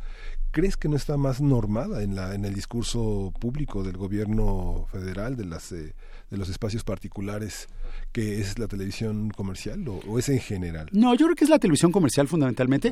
Y bueno, desde luego, eh, si uno ve la televisión comercial, el único momento en que aparecen mexicanos de piel morena es en los anuncios públicos, justamente, ¿no? En los anuncios que, la publicidad del Estado. Y también aparecen en otra, en otra situación, los anuncios de las instituciones de asistencia privada, de las caridades privadas, que siempre muestran gente blanca llevándole cosas buenas a, la gente morena, que son pobres, ¿no? Entonces, o sea, ya ahí también, esa es la única representación. Y desde luego que en las telenovelas siempre hay una persona morena, pero es la muchacha, es el chofer, siempre está en una posición de subordinación social, ¿no? Nunca es el protagónico y nunca es el héroe o la heroína, ¿no? Y si hay africanos, entonces son, este, todos se dan al chamanismo y al vudú y a las Son santeros, o no sé qué. Entonces, el, entonces, creo que esa, ese, y, y, como los medios de comunicación, sobre todo los privados, que son los que tienen más audiencia, lamentablemente, ¿no? Eh, son, el, son el espacio público de, nuestra sociedad contemporánea, pues ahí lo que impera es un apartheid. O sea, finalmente parece que estamos en Sudáfrica. en la Sudáfrica hace 20 años, en la Sudáfrica de hoy ya no, ¿eh? En la Sudáfrica de hoy en la tele salen personas de todo tipo físico. Y en la publicidad también y no se ha caído el mundo. Entonces la pregunta es por qué en México se practica un racismo tan descarado y yo creo que eso ese ese ese racismo tiene efectos más allá de, de, las pantallas. Si fuera, ellos me dirían, bueno, son solo las pantallas, pero no, es mucho más que eso. Yo, y uno de los, hay un artículo aquí en el alfabeto que es violencia, en que justamente argumento que si hacemos invisibles a la gente, a la mayoría de la población mexicana, en el espacio público principal, que es el de los medios de comunicación, estamos diciendo que valen menos. Y si valen menos, entonces pues a lo mejor no importa tanto que sean víctimas de la violencia, que sean desaparecidos, que sean asesinados. Entonces, esta invisibilizar, ese hacer invisible a la mayoría de la población, yo creo, no te diré que es la causa de la violencia, pero ha permitido que la violencia crezca y, y sobre todo ha creado una indiferencia hacia la violencia. La gente que no es visible, pues qué nos importa su destino. Los muertos de Tlatlaya, pues ellos nunca iban a salir en las pantallas. Ni siquiera nombre tienen, ¿no? Ni siquiera nombre han merecido. Cuando el ejército anunció que había masacrado a no sé cuántas personas en Tlatlaya, ni siquiera se molestó por decirnos los nombres que tenían. Porque era gente que ya era invisible desde antes, ¿no? Y, y esa invisibilidad es una de las de los factores que yo creo que han alimentado esta espiral de violencia que sí. Esta distinción que tú haces es muy importante porque el racismo es un sustantivo, pero también es un adjetivo que va también acompañando cuestiones de muy arbitrarias contra la mujer, contra la homosexualidad, contra formas de religiosas, etcétera. ¿Cómo funciona esta parte? ¿Cómo distinguirlo eh, nuevamente un poco en manera de recapitulación eh, cuando un hombre piensa este que es así porque es morena o es así porque es rubia o es así porque es homosexual o es así porque es pues mormón o católico, etcétera? Yo, yo, lo que argumento en el alfabeto, hay un artículo sobre discriminación en que hablo del asunto y, lo retomo en varios de los, de los diferentes artículos, es que en realidad eh, todas estas formas, en México somos no somos multiculturales, lamentablemente. Por más que legalmente nos consideremos tales, somos multidiscriminatorios. porque en México discriminamos por género, discriminamos por preferencia sexual, discriminamos por idioma, discriminamos por clase, discriminamos por raza o por supuesta raza, porque las razas no existen, discriminamos por todas las razones posibles. Y estas formas de discriminación que practicamos cotidianamente y que aparte nos parecen chistosas, porque buena parte de nuestro humor se basa en la denigración de aquellos que no son blancos, eh, o, hombres blancos heterosexuales y ricos, ¿no? digamos que sería el único grupo que, del que casi no hay bromas, ¿no? De todos los demás hay bromas y, se, y es legítimo burlarse de ellos, ¿no? Y despreciarlos en público. Pero estas formas de discriminación siempre se suman, o sea, nunca existen públicamente, este, eh, químicamente puras, por así decirlo. El clasismo siempre es racismo, o muchas veces es racismo. El racismo siempre está vinculado con el clasismo en México. O sea, yo no diría que es casi, es muy raro encontrar racismo químicamente puro en México, ¿no? Siempre tiene un elemento de clasismo, pero también puede tener elementos de prejuicio cultural, por ejemplo, no hablan bien el español, o elementos de género. Las mujeres indígenas son mucho más susceptibles a ciertas formas de discriminación que los hombres indígenas. O, por ejemplo, está todo este trato paternalista, una estructura familiar claramente patriarcal y, discriminatoria. Bueno, la mayoría de ellas, o bueno, una parte muy importante son mujeres de origen indígena, ¿no? Y entonces todo este trato paternalista, violento, eh, de negación de sus derechos, tiene que ver, eh, combina sexismo, eh, clasismo, racismo, y, otras formas de discriminación, ¿no? Lo mismo hacia los homosexuales. sí, y ya, ya no hablamos de, las vertientes criminales que hay en todo esto, ¿no? Entonces, lo que sucede en México es que las cada forma de discriminación alimenta, se retroalimenta con las otras y constituyen una, pues una constelación discriminatoria que, que es la que nos ha dado esta sociedad tan brutalmente desigual en la que vemos y que es la que está ahogando nuestras posibilidades de una convivencia social pacífica. Hay dos entradas más que a mí me llaman muchísimo la atención de este maravilloso libro de Malpaso, Alfabeto del Racismo Mexicano. Una es Genes y la otra es X. En realidad X, no, sé por qué me, hubiera encantado que el alfabeto terminara en X, nada más para que cerrara esa, esa entrada, aunque la del zapatismo también me parece fenomenal, pero la, la X habla precisamente de la incertidumbre racial y de, y de esta pues quizá, es que quizás es como una suerte de conclusión de todo lo que hemos platicado. ¿Cómo, cómo podríamos hablar, hablar de esta letra y de este, de esta incógnita que tenemos en nuestro país? El artículo de X, X es, lo uso justamente como, como se utiliza la, la X en, álgebra, como para, para designar una incógnita que no siempre puede ser despejada y que no, no siempre puede ser traducida a un valor determinado, ¿no? Entonces permanece como X, como una incógnita, puede ser cualquier cifra. Y, me refiero a esto porque cuando a lo largo de este último año que he estado presentando estas ideas y mi crítica del mestizaje, muchos mexicanos, muchas personas mexicanas me han dicho, eh, si no somos mestizos, entonces, ¿qué somos? Y entonces el, pues en realidad es que no sabemos qué somos. ¿Qué somos? Porque afortunadamente, y eso es una cosa positiva, en México no hemos tenido clasificaciones raciales sistemáticas desde hace más de 200 años. Entonces, la mayoría de nosotros en realidad no tenemos mucha idea de cuál sería nuestro origen racial no, no es racial, pero nuestro origen continental, es decir, o sea, sabemos a lo mejor que tenemos un bisabuelito de España y algo nos han dicho de un bisabuelito que venía de Oaxaca o de algún otro lugar, pero ese tipo de bisabuelitos indígenas siempre son medio ocultados, siempre es un misterio y hablaban lengua náhuatl. Yo tengo un bisabuelito pues que venía de Zapotlán y que decía su acta de nacimiento decía indígena mexicano, pero nadie lo oyó hablar, lengua, hablar lengua náhuatl, entonces pues nunca voy a saber si era indígena o no, si tomamos en cuenta que ser indígena legalmente es hablar una lengua indígena, pero así cosas así. Entonces en realidad no sabemos qué somos en términos raciales los mexicanos. O sea, no sabemos cuál exactamente cuál sería nuestro origen continental, qué porcentaje tenemos de americanos, de africanos, de europeos. Y eso es algo bueno, yo creo. O sea, finalmente el hecho es que si, no somos, si no tenemos claro qué somos, pues podemos ser varias cosas, podemos asumir esta, esta incertidumbre como algo bueno. La, la leyenda del mestizaje lo que nos hacía es pensar, si no sabes quién eres, entonces tienes que ser mestizo. Pero ser mestizo implicaba una serie de obligaciones. Ser mestizo implicaba dejar de ser indio y convertirte en más blanco implicaba hablar español, implicaba ser liberal, moderno, una serie de cosas que no necesariamente todos los mexicanos van a querer ser todo el tiempo, digamos, ¿no? Entonces, yo creo que esa incertidumbre es algo positivo que puede ser un camino para y combatir estas formas de discriminación de las que hablamos. Y es que precisamente por eso me parece tan bello eh, es, ese apartado X dentro del libro Alfabeto del Racismo Mexicano de Malpaso. El libro está bellísimo y también incluye ebook, así que corran a buscarlo. Nosotros tenemos dos ejemplares que nos regala Federico Navarrete, muchísimas gracias. Estos dos ejemplares se van por Twitter con nombre completo más el hashtag racismo mexicano. Así se van estos dos y bueno, para nosotros e, es, un verdadero placer, Federico Navarrete. Vas a tener que volver pronto. Sí, queda pendiente hacer un recorrido por, la, literatura mexicana. La claro, literatura mexicana está, no sé, el porvenir de Elena Garlu, Tu mano de revueltas, este, el complot mongol de Rafael, de, Rafael Bernal. Este, sí, no, bueno. hay Carlos Fuentes, este, ¿Puedo hacer un, breve anuncio nada sí, Claro, claro. El, día de hoy a las 19.30, a las 7 y media de la noche, en el Péndulo Roma, en Álvaro Obregón, tenemos la presentación del libro y tengo el honor de que me lo presente Yasnaya Aguilar, que es una lingüista y escritora mije, este, a quien respeto mucho, Gerardo Esquivel, un excelente economista y una de las personas que mejor ha reflexionado sobre el tema de la desigualdad en México, y Sara Hidalgo, una historiadora que justamente ha trabajado la, vinculación entre el liberalismo mexicano moderno y la idea de las identidades raciales y todo eso. Cuatro grandes estoy muy, muy, muy este, emocionado de que, de que sea hoy en la noche la presentación. Muchas felicidades. Pues nos, vemos, sin duda. Gracias por invitarme. Subiremos todas las redes sociales para que a las siete y media de la noche nos vayamos todos al péndulo, al péndulo de la Roma a acompañar a Federico Navarrete y seguimos aquí en Primer Movimiento. Primer Movimiento. Hacemos comunidad.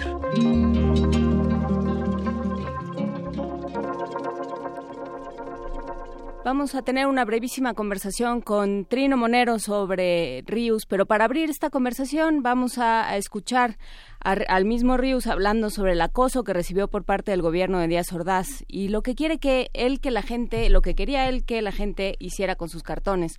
Eh, la entrevista la hizo eh, Margarita García Flores, conductora del programa Diálogos de Radio UNAM, y la transmisión fue el 18 de mayo de 1976. Vamos a escucharlo. Bueno, sí, una época aquí en México en que, este, concretamente 68, 69, en que, pues sí, nos persiguieron mucho.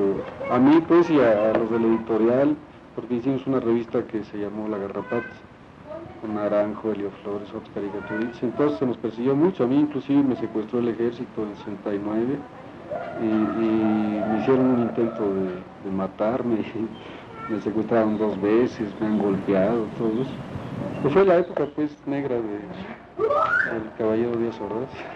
¿Y a usted le, interesa que la gente, qué, le interesa hacer con sus caricaturas? Que la gente reaccione de qué manera? Que, que, reaccione a carcajadas, que piense, ¿cómo le interesa? Pues me interesa que, que, se, que cree conciencia con las caricaturas, que, que se dé cuenta pues de la realidad del país en que vivimos sobre todo y que, que tome conciencia pues de lo que de lo que puede hacer ella pues, por cambiar este país, por cambiar el mundo.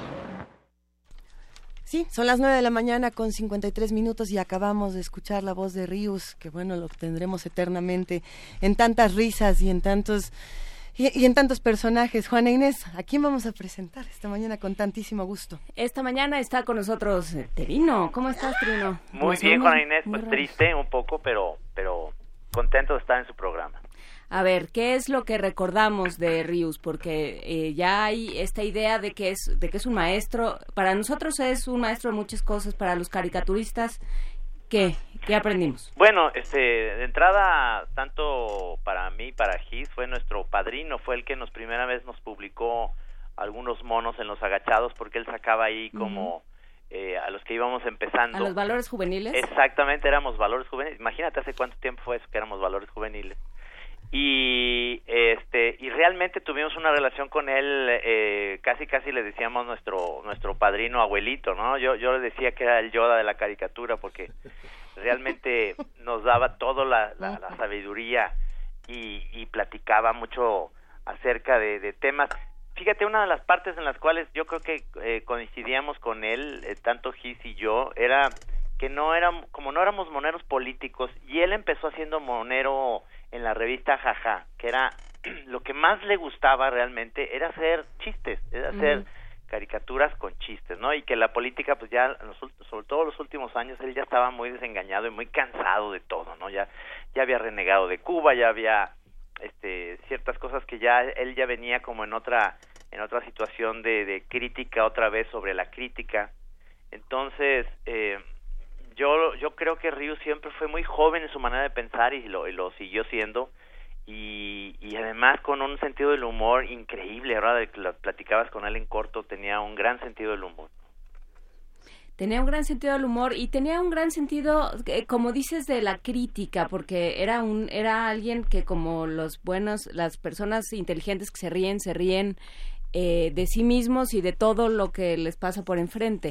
Y creo que esta capacidad de analizar sus creencias y de darle vueltas a todo fue fundamental para él.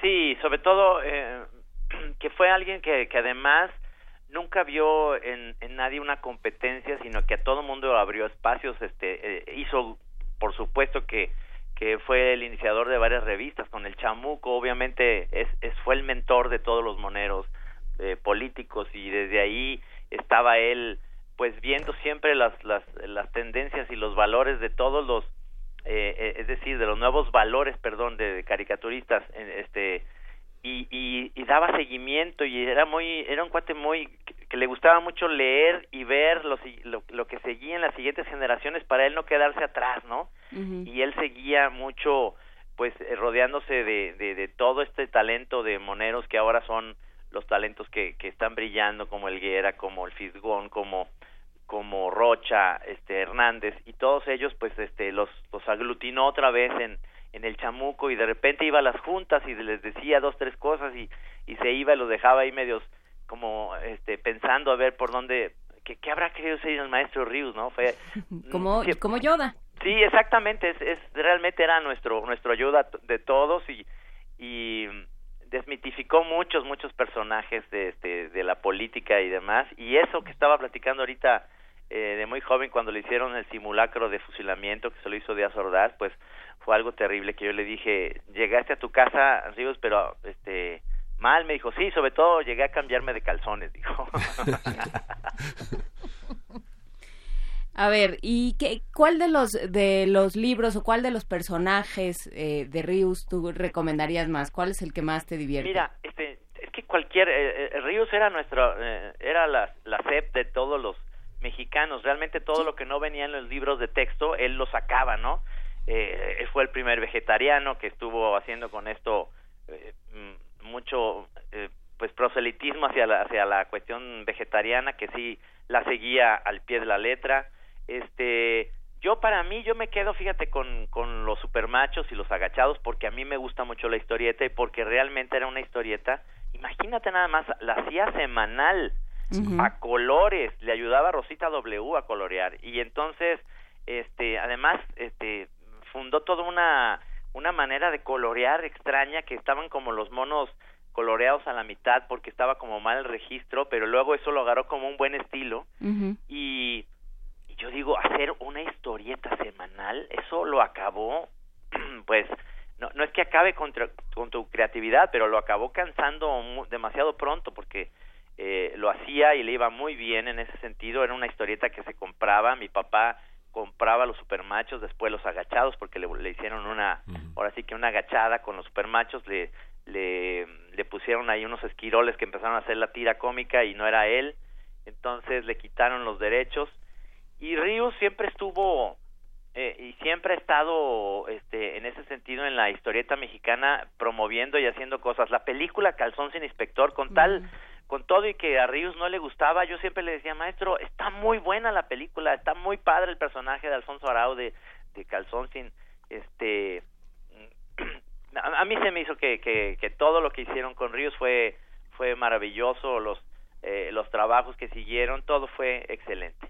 creo que valdrá la pena platicar contigo, platicar contigo siempre, eh, Trino, pero, pero platicar de cómo, de, de, la manufactura de las historietas, porque ahorita ya en, en tiempos de las tabletas y, y, la electrónica la cosa parece mucho más sencilla, pero ahora que hablas de salirse de registro, de colorear, de también de, de hacer las letras, todo esto, es, era una cosa muy artesanal de la que ojalá podamos platicar pronto. Por supuesto, me encantaría. Hay tantas cosas que platicar de, de Rius y de, y de su sentido del humor y de la comida y de todo, todo, que era sensacional estar con él en una comida y poder estar horas ahí con él. Y es curioso, Trino, porque justamente en la UNAM, en la Facultad de Ciencias Políticas y Sociales, en los distintos planteles de Aragón, de Agatlán y de Ciudad Universitaria se discute. Es, es, hay, un, hay un plan por incorporar el cartón como parte de las asignaturas, como tardó tantos años en incorporarse la fotografía, debería ser una asignatura pendiente. Uy, qué bien. La revolución te va a hacer justicia, Trino. Ojalá, ojalá no. Ahora nomás lo único que va a faltar son periódicos. Ya están acabando los periódicos, entonces bueno, sí. lo, lo, chido es que están en las redes sociales. Vamos a hacer impresiones de 300 ejemplares para que puedan ver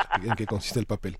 Eso es todo, Miguel. Muy bien. Muchas gracias, Trino Monero, por esta por esta conversación. Tú disculpes que te sacamos de la regadera. No, no, no. no. Vuelve a ella. Yo no me baño en las mañanas a cuatro. Haces muy bien. Muchas gracias. ¿eh? Que estés muy bien, Les Trino. mando un abrazo y extraño mucho Radio UNAM, ¿eh? Pues bueno. ya te tendremos por acá. Sale, saludos. Un abrazo. Bye. Nos despedimos de primer movimiento esta mañana. Gracias a los que hicieron comunidad con nosotros. Recuerden que nos escuchamos de 7 a 10 de lunes a viernes.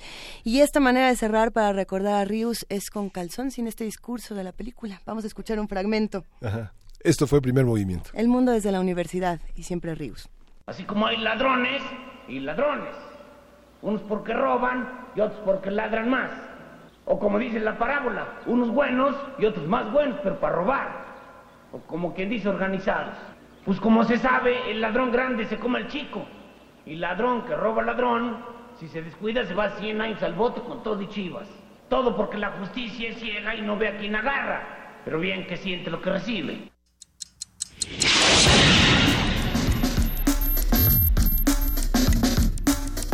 Radio UNAM presentó Primer movimiento. El mundo desde la universidad.